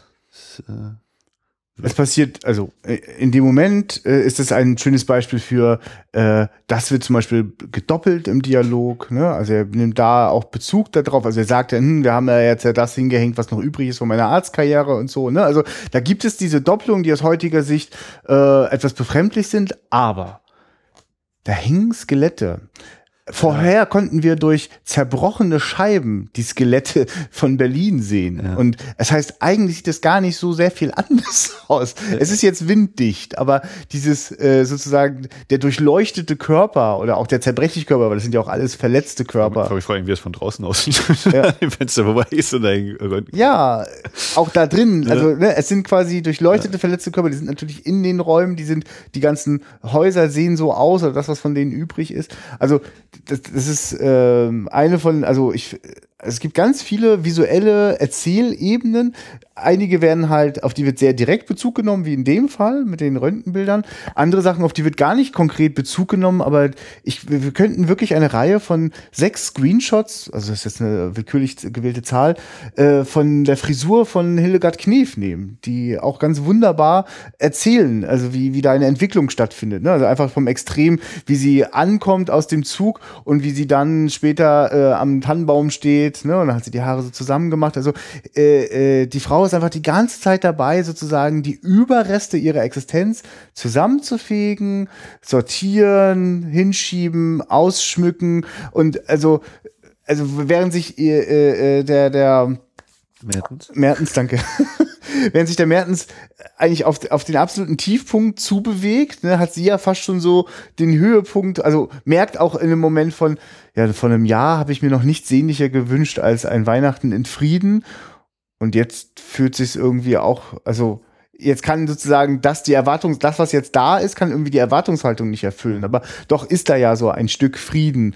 Äh, und dann sagt dann Mertens ganz recht, naja, das liegt vielleicht daran, dass noch kein Frieden im Herzen ist, so. Und meint damit sein Ein eigenes. sehr schönes Bild. Also wir sehen, äh, Hildegard Knef sagt eben dieses, ja, man braucht einen Baum und dann sehen wir den Baum im Bild und dann ist irgendwie dieser Umschnitt zu Mertens, der in dem Zimmer steht. Er ist links, dann ist rechts neben ihm so eine Kommode und darauf steht so ein verkümmertes Mini-Bäumchen, also nicht der Weihnachtsbaum, sondern ist ja, ist noch kein im Herzen. Ich finde, dass dieses verkümmerte Bäumchen wunderschön das nochmal unterstreicht als Bild eben zu diesem geschmückten, großen, schönen Tannenbaum und dann dieses Ding und es ist kein Friede im Herzen. Also wieder so ein total simples, aber finde ich sehr, sehr eindrückliches Bild. Ich weiß nicht, ob dir das aufgefallen ist oder ob das oder wirkt vielleicht auch nachher vieles unterbewusst, was ich jetzt auch vielleicht gar nicht so direkt mitgenommen habe, aber das ist es, finde ich, wo, wo eben die Stärke liegt. Also, dass so immer mal wieder so eine kleinen oder verhältnismäßig kleinen Sachen da reingestreut werden. Und ich glaube, das ist auch, weil ich vorhin überlegt habe, so, ja, gut, der Typ ist für die Bauten verantwortlich. Äh, wann, wann ist eigentlich jemand, der für Bauten verantwortlich wann macht der gute Arbeit für mich? Und dann Mhm. denke ich so, ich glaube dann, wenn es mir nicht auffällt. Also wenn dich bei Schwarzer Samt, wo dann eben war, ja, hier wackeln halt die Pappwände vom Studio Mhm. und so, dann, dann denke ich immer, ja, die hatten vielleicht auch nicht viel mehr, aber es, man, man sieht es und es ist irgendwie doof. Und sobald ich darüber aber nicht nachdenke oder das als gegeben hinnehme, ja, hier, wo die, wo die Frau rausläuft und äh, ihr Kind um, ihr Kind braucht Hilfe und wenn wir dann in dieser Kaschemme sind und das glaube ich, dass die da so leben und so und das, das wirkt glaubwürdig auf mich. Da ist halt ein Herd, ein Kessel, zwei Messer und eine Gabel hat die und mehr ist da nicht. Ja, so, das ist glaubwürdig. Ob es jetzt realistisch ist, wieder eine andere Sache, aber Mhm. das, das, und dann glaube ich, oder würde ich jetzt einfach so sagen, für mich funktioniert das dann, dann hat er gute Arbeit gemacht oder die Damen und Herren haben dann gute Arbeit gemacht, dann ist ihre Arbeit gelungen, wenn das eben sich wunderbar zu einem Gesamtbild fügt.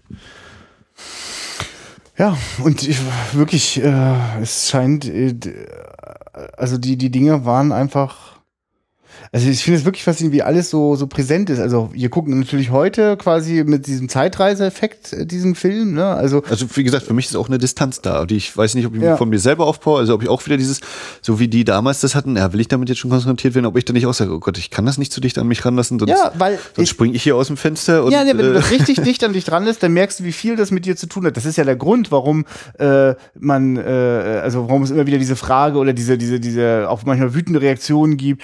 Äh, äh, ich war es doch nicht und was hat es mit mir zu tun? ja, ich so. bin unschuldig, also, ist dann immer wieder. Ja, ja, genau. Und, und das, das ist eben das Interessante. Also, ähm, äh, also diese die Schuld ist ja etwas, also es gibt so viele Dinge, die quasi einfach von Generation zu Generation weitergegeben wird. Nicht im Sinne von, dass man selber etwas verbrochen hat, sondern das ist ja das Fiese. Also wir haben halt deswegen so viel damit zu tun, weil wir gar nicht ahnen können, wie viel das mit uns zu tun hat, wie viel über die Generationen äh, weitergegeben worden ist. Und natürlich will man sich auch davor schützen und will äh, sozusagen das kleine bisschen Frieden, was man dann hat, will man dann irgendwie genießen. Ich, ich merke nur, dass natürlich was in mir so, so hochkommt. Ähm, also ich habe eine richtig gehende Fassungslosigkeit. Also es konnte ein Jahr später ein solcher Film schon gemacht werden. Wow.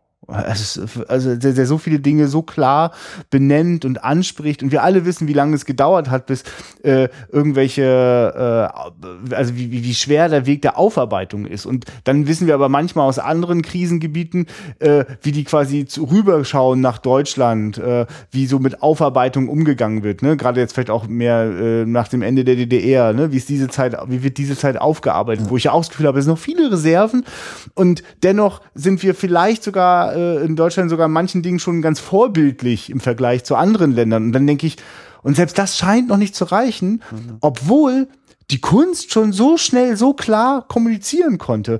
Und da, da fällt mir jetzt sowas ein, das, das geht mir gar nicht aus dem Kopf. U2 hat doch den Song äh, Sunday Bloody Sunday und singen immer, wie oft müssen wir dieses Lied eigentlich noch singen? Ne? Sie äh, spre- singen dabei und meinen vor allem äh, den IAA-Konflikt ähm, äh, und äh, aber es gibt so dieses Gefühl von, es ist in der Kunst schon ganz klar auf den Punkt gebracht. ja. Nee, ist, Immer wieder aufs nee, Neue. genau, d- d- das Problem ist völlig klar, aber diesen Ursachen oder diese Ursachen tatsächlich zu bekämpfen, äh, sage ich jetzt mal aus meiner das? Perspektive, das, das, das schiebe auch ich gerne dann mal so in Richtung, ja, die Politik muss doch mal was machen. Ich, ich bin doch nur ein kleiner Mann, ich kann das doch gar nicht ändern. Und dann ist eben wieder dieses, naja, wenn alle Kleinen zusammen das machen, dann klappt das auch. Aber äh, also für mich ist das immer so eine Sache, naja, die Politik könnte das schon ändern, ist aber immer halt eine große Wirtschaft, die dahinter steht und sagt, ey Leute, wir können das jetzt nicht machen. Dann äh, haben wir plötzlich keine Rüstungsindustrie mehr und können haben fünf Millionen entlassen. Oder äh, was für mich irgendwie so ein bisschen prägend war, äh, zum Thema Energiewandel in Deutschland. Ja, wenn wir jetzt hier nur noch äh, Solarenergie und äh, Windkraft äh, haben äh, und wir können auch nicht die ganzen Kohleleute entlassen. Klang so unterschwellig durch, wo ich dachte, ja, aber dann sag doch einfach wenigstens ehrlich, wir wollen zwar den Energiewandel, aber wir wissen noch nicht, wie wir das äh, machen, wenn wir jetzt alle Kohlekraftwerke und Atomkraftwerke abschalten, was wir mit diesen ganzen Arbeitslosen machen. Das ist unser Problem. Und die Leute, oder beziehungsweise dadurch kriegen wir auch ganz viel Steuern und so. Ne? Und das ist, glaube ich, ja, jetzt sind wir aber hier ganz schön Politik-Podcast ja, ja, geworden. Ich sage dir, es, es Äh, genug und das ist für mich eben so dieses, ja, wir könnten die Welt äh, oder wir könnten es so machen, dass die Umwelt vielleicht nicht so sehr verschmutzt wird, was vielleicht auch besser wäre für die ganze Welt. Aber äh, naja, da sind halt, äh, wir wollen jetzt auch nicht, ne? Und, äh, und hm, das kennt man ja auch selbst ganz schnell. Kannst du mir mal kurz helfen? Nö. Warum nicht? Jo, ich will gerade ein bisschen entspannen oder so. Und es gibt hervorragende Filme, die auch die Hilflosigkeit von Politik zeigen und uns eigentlich auch schon längst äh, lernen, dass also auch das Warten auf die Politik kann es irgendwie auch nicht sein. Ne? Also es ist also ständig, äh, ich, ich bemerke das nur gerade, dass äh, ständig so unglaublich gute Filme, so so so so wertvolle, hilfreiche oder aufregende oder überraschende Gedanken artikulieren und Film ja, also aus meiner Sicht als großer Cineast und Filmfreak, ich bin halt überzeugt davon, dass äh, nichts, nichts wirkt äh, in, in, der, in, der, in der bildenden Kunst so gut auf mich wie ein Film. Und doch, und ich bemerke, dass es anderen auch so geht, dass andere auch bewegt sind. Und doch muss ich feststellen, dass egal wie gut der Film Sachen auf den Punkt bringt, so, ne, so wie auch äh, äh, vor dem Zweiten Weltkrieg ein, ein grandioser, ein bewegender und wirklich völlig überzeugender Antikriegsfilm mit äh, die große Illusion gedreht worden ist, hat, also ne, wenn man, also Aber Ich- genau, es ändert aber nicht. ja, super. Ja. Äh, krass, ne? Da fragt man sich manchmal, was, was, äh, also, also erstmal bin ich dann sehr dankbar, dass es weiterhin Künstler gibt, die äh, scheinbar diesen Kampf mit den äh, Windmühlen nicht aufgeben wollen. Ähm, ich, ja, wir sozusagen auch ein kleines bisschen am Rädchen drehen und einfach äh, versuchen zu kultivieren, dass, dass, das, was der Film mit einem macht, ein wenig festhalten zu wollen, ne? damit er nicht, weil sonst, er ist ja, Max, machen wir uns ja nichts vormachen. Eine halbe Stunde nach diesem Gespräch äh, ist auch sozusagen das Filmerlebnis verschwindet langsam wieder. Ne? Also ich bin zum Beispiel auch froh, dass wir das hier über Beamer an der Leinwand, also ich, ja. wenn ich das bei mir zu Hause auf dem Fernseher geguckt hätte, wäre auch da schon wieder eine noch mal eine extra Distanz gewesen und noch ein kleineres Bild und schon nicht mehr ganz so viel Wirkung. Ja, deswegen ist diese Idee mit Kinos ist schon geil, ne? Dieser dunkle Ort mit einer riesen Leinwand, ja, wo du dich eng dem nicht entziehen kannst. Ja nicht, äh, also du kannst natürlich rausgehen aus der Tür, aber. Das ist auch okay. Ich finde auch, also ich will auch, äh, ich will ja gar nicht in so eine Clockwork Orange Welt, in der man die Leute quasi äh, schnallt und ihnen die Augen aufsperrt. Daran, ne, also ist ja, es ist ja sehr geil, dass ausgerechnet Kubrick, der Wahnsinnige, der wirklich wahrscheinlich auch wirklich immer gewollt hat, dass sein Publikum in jeder einzelnen Sekunde die Augen ganz weit auf hat und nichts von seinen Kompositionen und Konstruktionen verpasst, dann so eine Szene äh, erfindet in der sozusagen jemand belehrt und geläutert wird durch, durch Bildsprache und dann doch nur Scheiße lernt. Ach ja. ja. Ähm, also ich bin schwer angetan von dem Film. Ja. Ist äh, auf, nee, wollen wir noch mal das Ende irgendwie? Ja, wir können da gerne nochmal noch mal rangehen, ja. Also, ähm, wie gesagt, wir sind ja nicht spoilerfrei, äh, das ist eben so eine, so eine also Montage. Jetzt gleich nicht mehr. so eine Montage, ähm, wo eben der, der ehemalige Hauptmann noch so hinterherruft, nachdem Hildegard Knef und der, der Mertens weggehen und äh, der Mertens sagt ihm noch, äh, ein Glück hast du mich gerettet oder du bist im richtigen Moment gekommen. Und der Mertens steht eben an der Wand und ruft, ich bin unschuldig, ich bin noch unschuldig, ich bin noch unschuldig. Und dann fängt so eine Montage auf eine Überblendung an.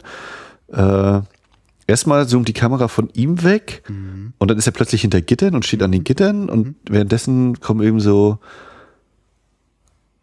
kommen da nochmal von dem von dem Massaker die Bilder ich weiß gerade nur so still, weil ich, ich neugierig war, wie du es empfunden hast. Das ist ein bisschen. Es kommen einmal so zwei Soldaten, zwei Männer durch, die halt so dastehen, völlig leerer Blick und in Dings und davor und danach kommen aber auch Bilder, die ich jetzt gerade nicht ganz auf die Reihe kriege.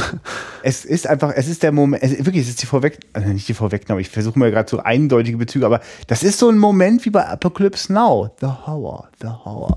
Wenn, wenn Marlon Brando da liegt und nochmal irgendwelche Fetzen von, von, von Vietnamkrieg so an ihm vorbeiziehen, nochmal Helikopter, nochmal Feuerbälle im Dschungel und so sind es dort, genau, völlig also das sieht sogar wirklich fast aus wie Dokumaterial, also die beiden Soldaten ja. da. Also, also, dieser Blick, den die da im Gesicht haben, da, wird, da läuft mir eiskalt den Rücken runter.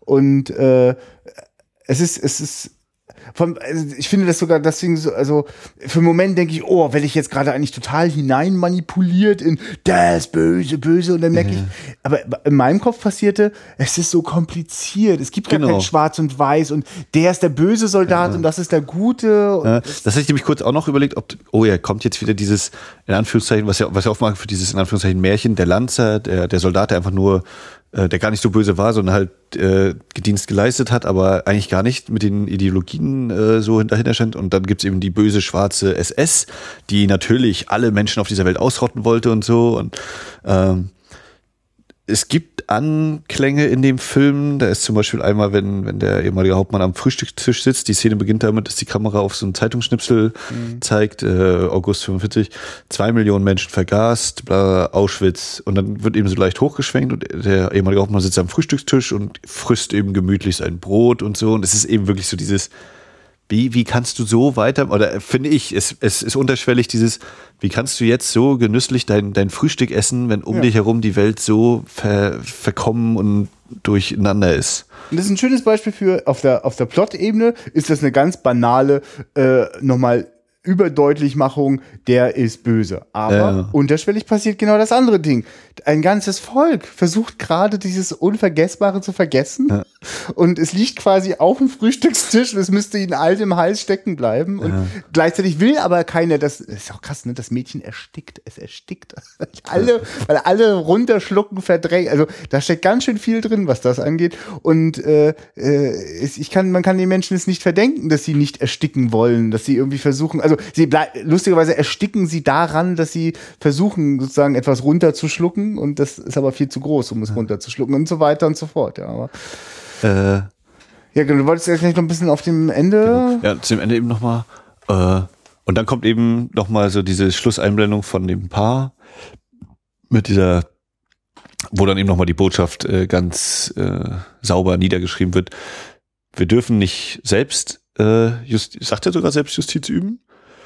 Ja. Sondern aber, also, also wir dürfen ich nicke gerade. Wir dürfen, wir dürfen nicht selbst richten, ja, aber genau, wir müssen ja. alles dafür tun, dass äh, und bekannt geben oder es eben äh, sagen und die quasi der Justiz überantworten. Es ist halt eben so dieses, wir müssen das äh, müssen, ans Licht bringen, ja, und, oder auch, überstellen. Oder, ja, und auch anklagen. Wir müssen genau, anklagen. anklagen müssen anklagen. Und äh, das impliziert ja vor allem dann auch gleich wieder, okay, das heißt, wir müssen irgendwie ein Vertrauen in unseren äh, Staatsapparat haben oder in den zu errichtenden Staatsapparat, dass die Justiz äh, tatsächlich eben die Justiz ja blind ist und nur nach den Fakten geht und danach urteilt. Also dass da irgendwie auf jeden Fall schon wieder ein Vertrauen auch sein muss zu dieser Obrigkeit.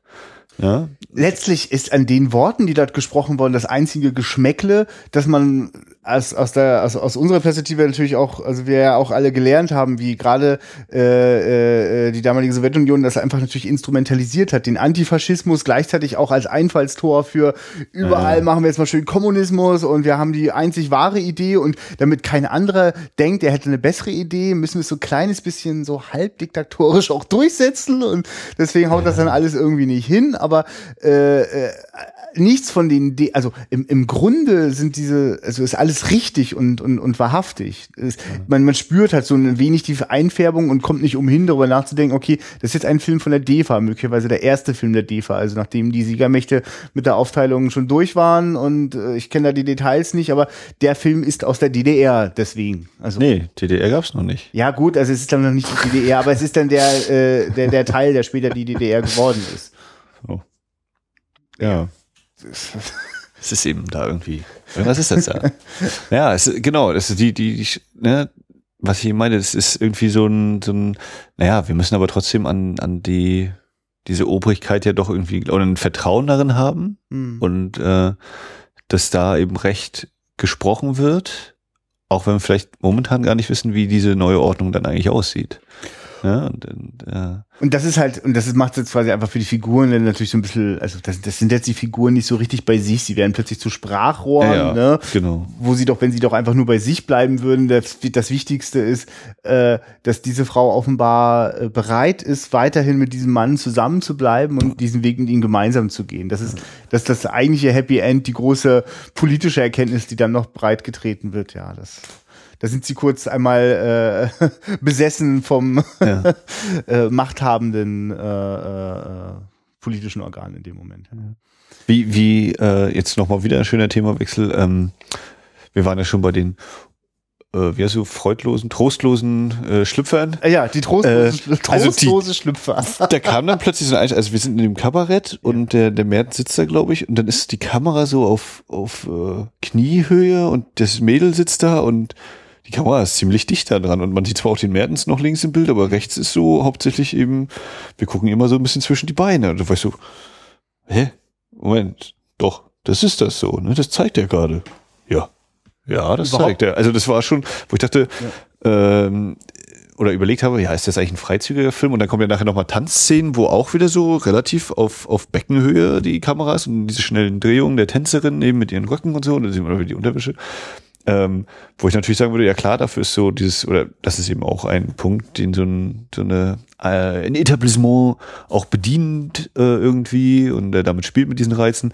Aber ich fand das schon sehr freizügig, ja, also war, war überraschend. Wir sind was anderes gewohnt aus dem Kino der 50er, 60er Jahre. Da war das eher äh, zurückgenommen und Brüder und äh, hier finde ich das sehr ehrlich und offen. Auch überhaupt so der Umgang, wie, wie, wie, wie diese ganzen Tänzerinnen so auch hinter den Kulissen so miteinander umgehen. Oder Ne? die eine Kamera, wenn dann der, der Hauptmann da bei den Mädels ist und so leicht von oben, dass man ja auch sehr tief da reingucken kann, wo ich so, ja, nee, das, das soll so. Das hat schon seine, das ist beabsichtigt. Ja, es ist völlig. Sachen Also das, das, also das macht diesen Film wirklich. Deswegen finde ich, also auch wenn es quasi eine inszenierte Realität ist, macht ihn das zu einem wertvollen Zeitdokument, weil äh, der das einfach schafft, dass dort Dinge, die sonst quasi um einen Film irgendwie glatt zu bügeln und vielleicht, äh, keine Ahnung, äh, also familienkompatibel zu machen. Also bestimmte Standards, über die man sich quasi, wenn als wieder alles gut war und als wir uns langsam auf das Wirtschaftswunder zubewegt haben, äh, äh, die haben da so, diese Regeln waren da einfach noch nicht aufgestellt und dadurch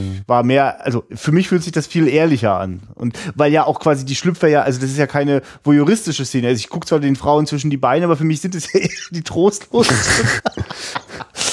Äh, aber also, weil das ist ja, also da wird ja quasi besonders extrem eine, eine, ein frivoler, eine frivole Lebensfreude versucht zu Ja. leben, die, aber zum Beispiel der Mertens, der, der dreht jedes Mal durch, der beugt sich über ein Schachbrett, was er gerade mit einer von den Frauen dort gerade eine Runde spielt, dann pustet er dort seinen Qualm und es kann Finde ich auch wieder ein sehr geiles Ja, Bild gewesen. Wahnsinn. Ne? Also völlig sieht klar, ein dass- Schlachtfeld vor sich. und dann dieser Rauch und ah, schwarz-weiß. Ah, Genau. Und die Frau will natürlich ihren König bewahren. Es ist Ja. doch nur ein Spiel. Es ist ja nur ein Spiel. Und dann wird aus, ich meine, diese Analogien, die er dann da bringt, diese ganze Kette, und dann wird ein Luftdruckgewehr daraus und dann eine Pistole und, und schon ist das Schlacht, äh, das ist die Hauptsache der König. Die Kleinen sind alle entbehrlich und das interessiert keinen. Aber wenn der König gerettet ist, dann ist die Ordnung da oder irgendwie so auch dieses, ne? Ja, und dann, wenn der König da ist, dann äh, bleibt mal schön bei deiner Monarchie. Also das heißt, wir sind noch in einer Welt, wo die Leute ja äh, auch noch vergangenen Zeiten nach. Ich meine, ne, auch die, das ist ja quasi, das sind quasi die Kinder, die vielleicht so die letzten oder die Großzeiten der Monarchien noch mitgemacht haben in Europa. Das ist ja auch so, was nach Ja. dem Ersten Weltkrieg ja vor allem auch umbricht und so und äh, so langsam irgendwie Demokratien sich bilden mit So. äh, nicht so großem Erfolg in Deutschland.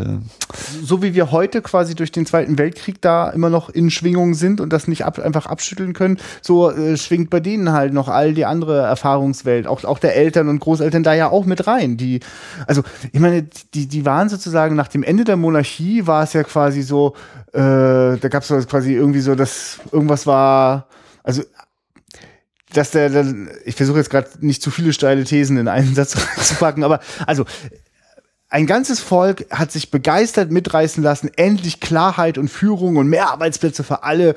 Die Nazis, die haben es einfach drauf. Und ne? Autobahn. Ja, und Autobahn. So. Also das heißt, äh, äh, in einer Welt, in der man sich orientieren wollte, wurde einem so klare Orientierung angeboten, dass man das sehr dankbar angenommen hat, nur um dann ins völlige Verderben zu rennen und erneut völlig orientierungslos, diesmal quasi auf, auf der Asche und auf den Trümmern der alten Existenz. Und jetzt wohin? Also sich dann quasi zu betrinken, äh, herumzuhuren und äh, äh, die Kinder zu ignorieren und, und, und das Arbeiten äh, sein zu Also ich, vers- ich verstehe diese. Also, ich Es hab- ist eigentlich eine Sinnsuche für Ja. ihn. Für ihn ist diese ganze, Ja.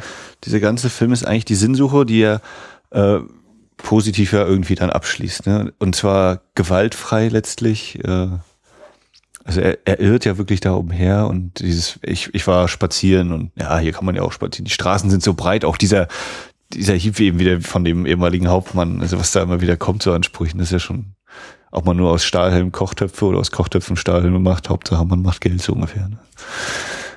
Ja, nee, ich muss jetzt einfach nochmal so ein paar Bilder äh, Ja. beschreiben, die mich, die mich so beeindruckt haben und mir fällt natürlich aus dem Stand keins ein. Äh, also ich hatte ja schon erwähnt, wenn, wenn Hildegard Knief da liegt auf dem Bett und Mertens kommt nach Hause und man sieht aber nicht, wie er in der Tür steht, sondern man sieht die im Bild, am unteren Bildrand ist die Oberkante der Tür, da sieht man, wie die Tür aufgeht und dann sieht man die Decke, wo dieser lange Schatten ist und das ist, ah, Ja, ich finde, der Film ist voll davon. Also äh, auch Sachen, die ich übrigens, wo ich auch sehr gespannt bin, wie, wie der dritte Mann das einsetzt, weil ich kenne nur den Trailer, ich kenne den Film nicht, aber ich sehe in dem Trailer ständig äh, äh, die, die gekippten Bilder. Es Ja, ist kaum ein Bild quasi ist Mhm. im Lot, sondern alles ist aus dem Lot. Macht total viel Sinn in dieser Welt, die ich jetzt in Mhm. diesen Filmen, die wir sind unter uns erlebe.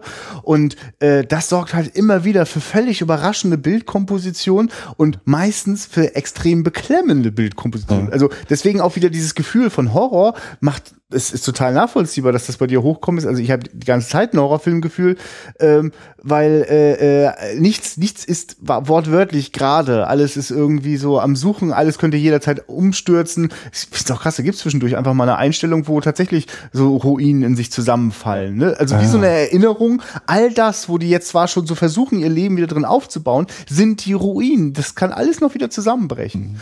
Ähm, und diese, dieses Unstete, dieses ständige, das ist ja auch ständig so eine latente Gefahr und Angst drin. Die steckt eigentlich in jedem Bild. Und ähm, deswegen ragen ständig manchmal riesengroß die Dinge ins Bild hinein. Also ein, ein, ein Schuss, Gegenschuss. Äh, manchmal kann man kaum noch den Menschen ausmachen, weil irgendwas noch auf dem Tisch steht, was dann so mit ins Bild reinragt. Als sich einmal der äh, alte Mann den die die Zukunft vorhersagen lässt, hat der so ein gro hat der, der der Typ, der die Zukunft vorhersagt, so einen schönen, der Wahrsager so einen äh, großen Globus da stehen und im, im Schuss auf den alten Mann äh, überdeckt der fast das ganze Bild. Ne? Ja. Also zu der gekippten Kamera, genau, das war gleich bei der ersten Einstellung, wenn eben diese Gräber kommen, das erste Bild war bei mir so, boah, das ist eine gekippte Kamera. Das ist ja wie bei Dritter Mann. Ja. Aber der dritte Mann war ein bisschen später.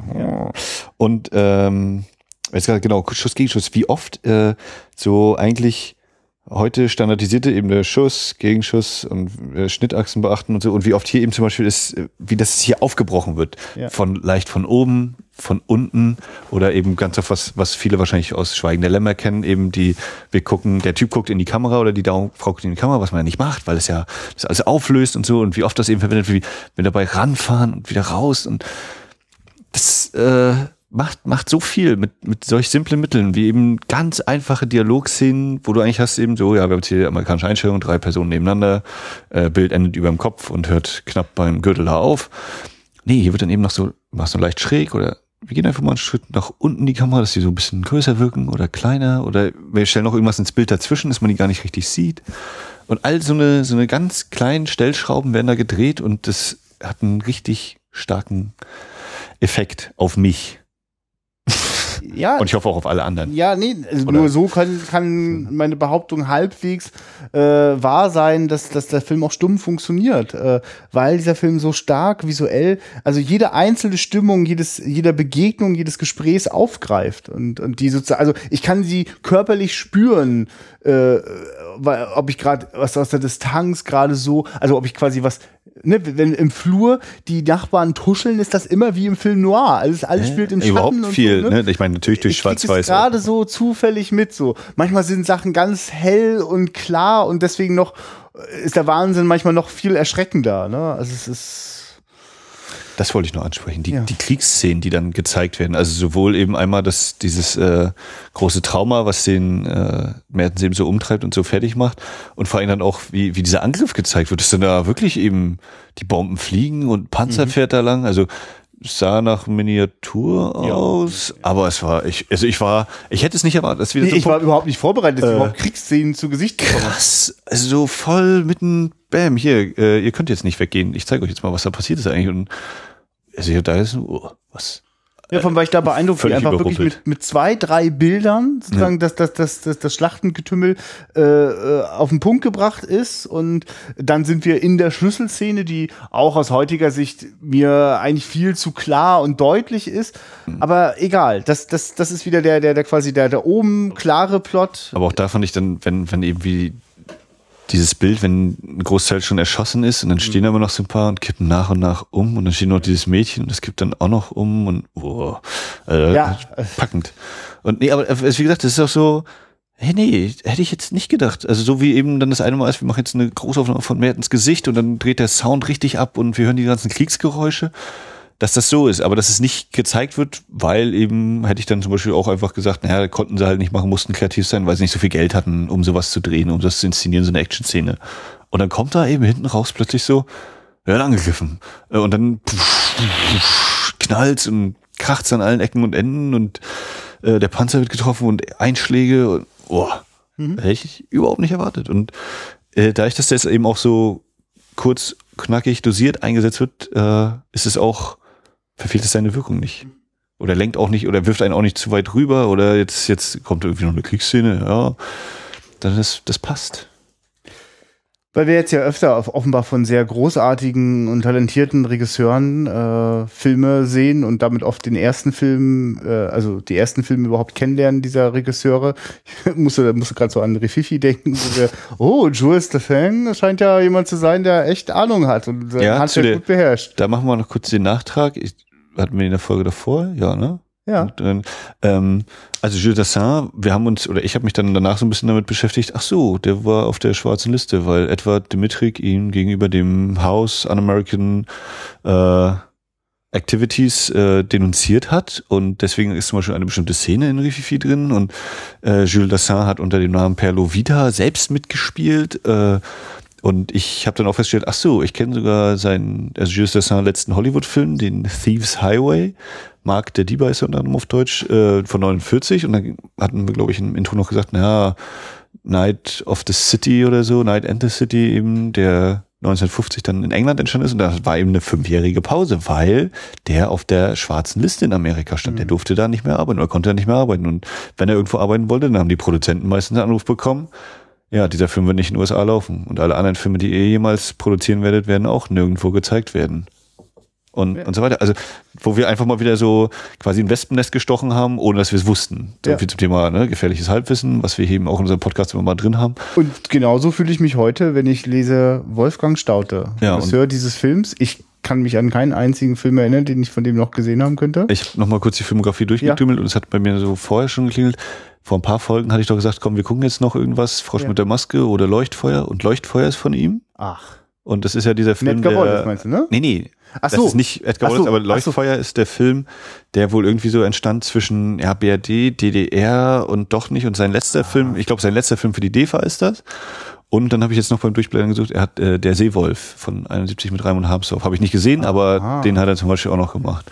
Also er war auch weiterhin aktiv und dementsprechend bin ich jetzt noch ein bisschen heißer auf Leuchtfeuer, um zu gucken, ja. wie das dann, schon wieder vergessen, welches Jahr der war, aber ich glaube in den 60ern, also so knapp 20 Jahre später so in dem Dreh, wie das dann da aussah, was er da gemacht hat oder machen durfte. Bin ich dann auf jeden Fall gespannt. Weil mich dieser Film hier gerade ordentlich umgehauen hat. Ja, und ich hoffe, liebe Zuhörerinnen äh, und Zuhörer, dass ihr das genauso genießt wie wir, also dass ihr so, also dass ihr mit uns gemeinsam so immer äh, in die Filmgeschichte hineinstolpert, etwas ahnungslos, dann fassungslos äh, und, und, überwältigt äh, nach so einem Film äh, da sitzt und merkt, ich müsste mal gucken, was bei dem noch geht. Und also ne, manchmal ist es ja auch ganz spannend, weil man dann im Nachhinein Dinge noch besser einsortieren kann. Ich finde mhm. das jetzt gerade sehr interessant. Also einen Regisseur, der auch quasi noch gar nicht wusste, wo, wo es ihn hintreibt. Also, also quasi das, was der Film so schön auf den Punkt bringt, also den, den, die Schwierigkeit der Orientierung, die, der Schmerz äh, des Neuanfangs, äh, all das haben die, diese Filmemacher da ja auch gerade durch oder erleben genau das gerade. Also es kommt quasi auch aus ihrer eigenen Biografie. Und äh, da jetzt mal zu gucken, wo ging das noch hin und bei Staute würde mich auch interessieren, wo kommt der eigentlich her? Was hat der im Krieg gemacht? Äh, ja, also der hat wohl auch äh, schon in den 30ern erste ja. Filme gedreht. Ich, ich meine, wir haben jetzt auch hier viele Namen gar nicht erwähnt. Ne? Also ja, Hildegard Knef haben wir erwähnt und ja. ich glaube, jeder hat irgendwie mindestens mal von ihr gehört. Ja. Ich habe auch, ist auch bei mir wieder so ein Punkt, viel gehört, aber glaube ich, gesehen habe ich von ihr nicht viel tatsächlich. Und bei Borchert, wie hieß denn der Schriftsteller in der DDR? Robert Borchert passt nicht. Borchert, irgendwas ist so irgendein. Kann den nicht weiter. Äh, ist, ich komme nicht drauf. Und, und wenn ich den, und alle anderen werden jetzt gerade wieder vorsitzen, ja, man, Borchert Dings hier. Uh, oder verwechsel ich das wieder? Naja, auf jeden Fall. Dann muss das in der oh, nächsten ganz Folge Nee, also, und was ich eben sagte hier, Otto Hunte, der eben schon äh, für die Ufer Metropolis und so gearbeitet hat. Und also da, wenn man jetzt da mit Sicherheit weiter noch äh, sich umguckt, da lässt sich bestimmt noch sehr viel zutage fördern und Linien nachvollziehen und wieder solche Sachen. Ja, ich bin äh, ganz doll beeindruckt von dem, was wir jetzt hier eben gesehen haben. Hat man vielleicht gehört des Gesprächs. das könnte durchgekommen sein. Ja. Ähm, Also äh, Leute, ich kann jetzt wirklich sagen, also wenn ihr den Film sehen wollt, äh, dann holt euch die Blu-ray von Ice Storm, ist okay, kann man machen. Und ähm, wir können jetzt eigentlich nur sagen, mal schauen, worauf wir uns nächste Folge einlassen. Das wird dann die Nummer 65. Oh, ich könnte mir vorstellen, nochmal bei der DEFA weiter zu gucken. Müssen mal schauen. Wir, wir wissen es eigentlich schon und sind doch aber unsicher, ob es wirklich so kommt, wie wir es geplant haben. Also es könnte sein, nächstes Mal nochmal DEFA, dann einen äußerst bekannten Film, den ich dort gerne mal vorstellen möchte. Mal gucken, ob das so kommt. Äh, bleibt uns gewogen. Äh, wo können denn die Leute uns kontaktieren und, und, und uns Liebe zukommen lassen? Ja, also, wenn ihr diese Folge jetzt über iTunes gehört habt, könnt ihr uns dort gerne eine 5-Sterne-Bewertung geben und Kommentare hinterlassen. Weil ich auch gestehen muss, ich habe bei der iTunes-Seite länger nicht mehr geguckt, ob da nicht vielleicht tatsächlich jemand was geschrieben hat. Äh, machen, ja. Und ich ah, nee, nehme, also, ich nehme wir machen das auch alle paar. Tage, Ich alle paar Tage. Sterne sind auch okay. Alle paar Tage gucken wir nach, ob da jemand was bewertet. Oder? Äh, ansonsten könnt ihr sehr gerne auf wiederaufführung.de gehen. Ich glaube, selbst wenn man das mit Ü eingibt, äh, wird man weitergeleitet. Das hat Christian ganz toll eingerichtet, schon damals. Weiß Als nicht. Probiert das mal aus. Probiert das jetzt sofort. Und da könnt ihr direkt äh, alle Folgen, die wir jemals gemacht haben und machen werden, äh, immer finden im Archiv. Und die neuesten Folgen sind immer natürlich ganz vorne präsentiert. Und da könnt ihr gerne Kommentare hinterlassen und vielleicht sagen, hey, die Mörder unter uns totaler Scheißfilm oder äh, ja doch, ich stimme euch zu oder Sagt mal, dass das ein Scheißfilm ist. Dann geht's euren Donnerwetter in den Kommentar. Macht, macht mal ruhig. Denn wir, wir, wir geben uns Mühe und sind eigentlich immer bei den Kommentarspalten gut mit dabei. ja, und wenn ihr, wenn euch der Weg zur Wiederaufführung.de zu lang ist und ihr eigentlich immer nur bei Facebook abhängt, dann könnt ihr bei facebook.com slash Wiederaufführung oder einfach bei Facebook-Suche Wiederaufführung eingeben, da sind wir auch zu finden und uns da sagen, die Mörder unter uns, Teil Scheißfilm. und dann könnt ihr gucken, ob was passiert oder nicht passiert. Ähm, Dann hacken wir euren Account. und fragen eure Freunde nach, nach euren Telefonnummern und Kontodaten. Ähm, das könnt ihr machen. Und bei Twitter at wiederaufführk, also ein bisschen abgehakt, äh, ist Christian auch immer am Durchdrehen und postet tolle Sachen. Und äh, bei Letterboxd bin ich unter Max, M-M-E-X-X und Christian ist unter Christian-WA für Wiederaufführung, glaube ich, aktiv. Da könnt ihr auch durchstöbern. Bei moviepilot.de gibt es mich auch als Max und da ist auch eine Liste von unserem Podcast. Ähm, ja, Das ist, ihr seid, ihr seid, glaube ich, alt genug und könnt schon das Internet bedienen. und wenn ihr nachher, wenn ihr irgendwie zu uns Kontakt aufnehmen wollt oder uns was mitteilen wollt, dann kriegt ihr das schon hin. Ich vertraue da auf euch. Ja. Und ich möchte heute sogar die Forderung machen, macht das ruhig, weil das ist unser Lebenselixier, weil wir machen das hier eigentlich nur so zum Spaß. Uns bezahlt kein Mensch dafür. Und äh, die geilste Bezahlung sind so großartige Kommentare, die wir manchmal lesen dürfen von, von Leuten, die uns erzählen, wie sie äh, äh, gleich in die Mittagspause geflüchtet sind, als sie gesehen haben, dass die neue Folge da ist. Solche Geschichten, Leute, die machen das Podcast-Leben wirklich schön. Mehr davon. Da stimme ich auf jeden Fall zu. In diesem Sinne, von mir wieder der gute alte Satz mittlerweile. Guckt Filme, habt Spaß dabei. Bis zum nächsten Mal. Auf Wiederhören.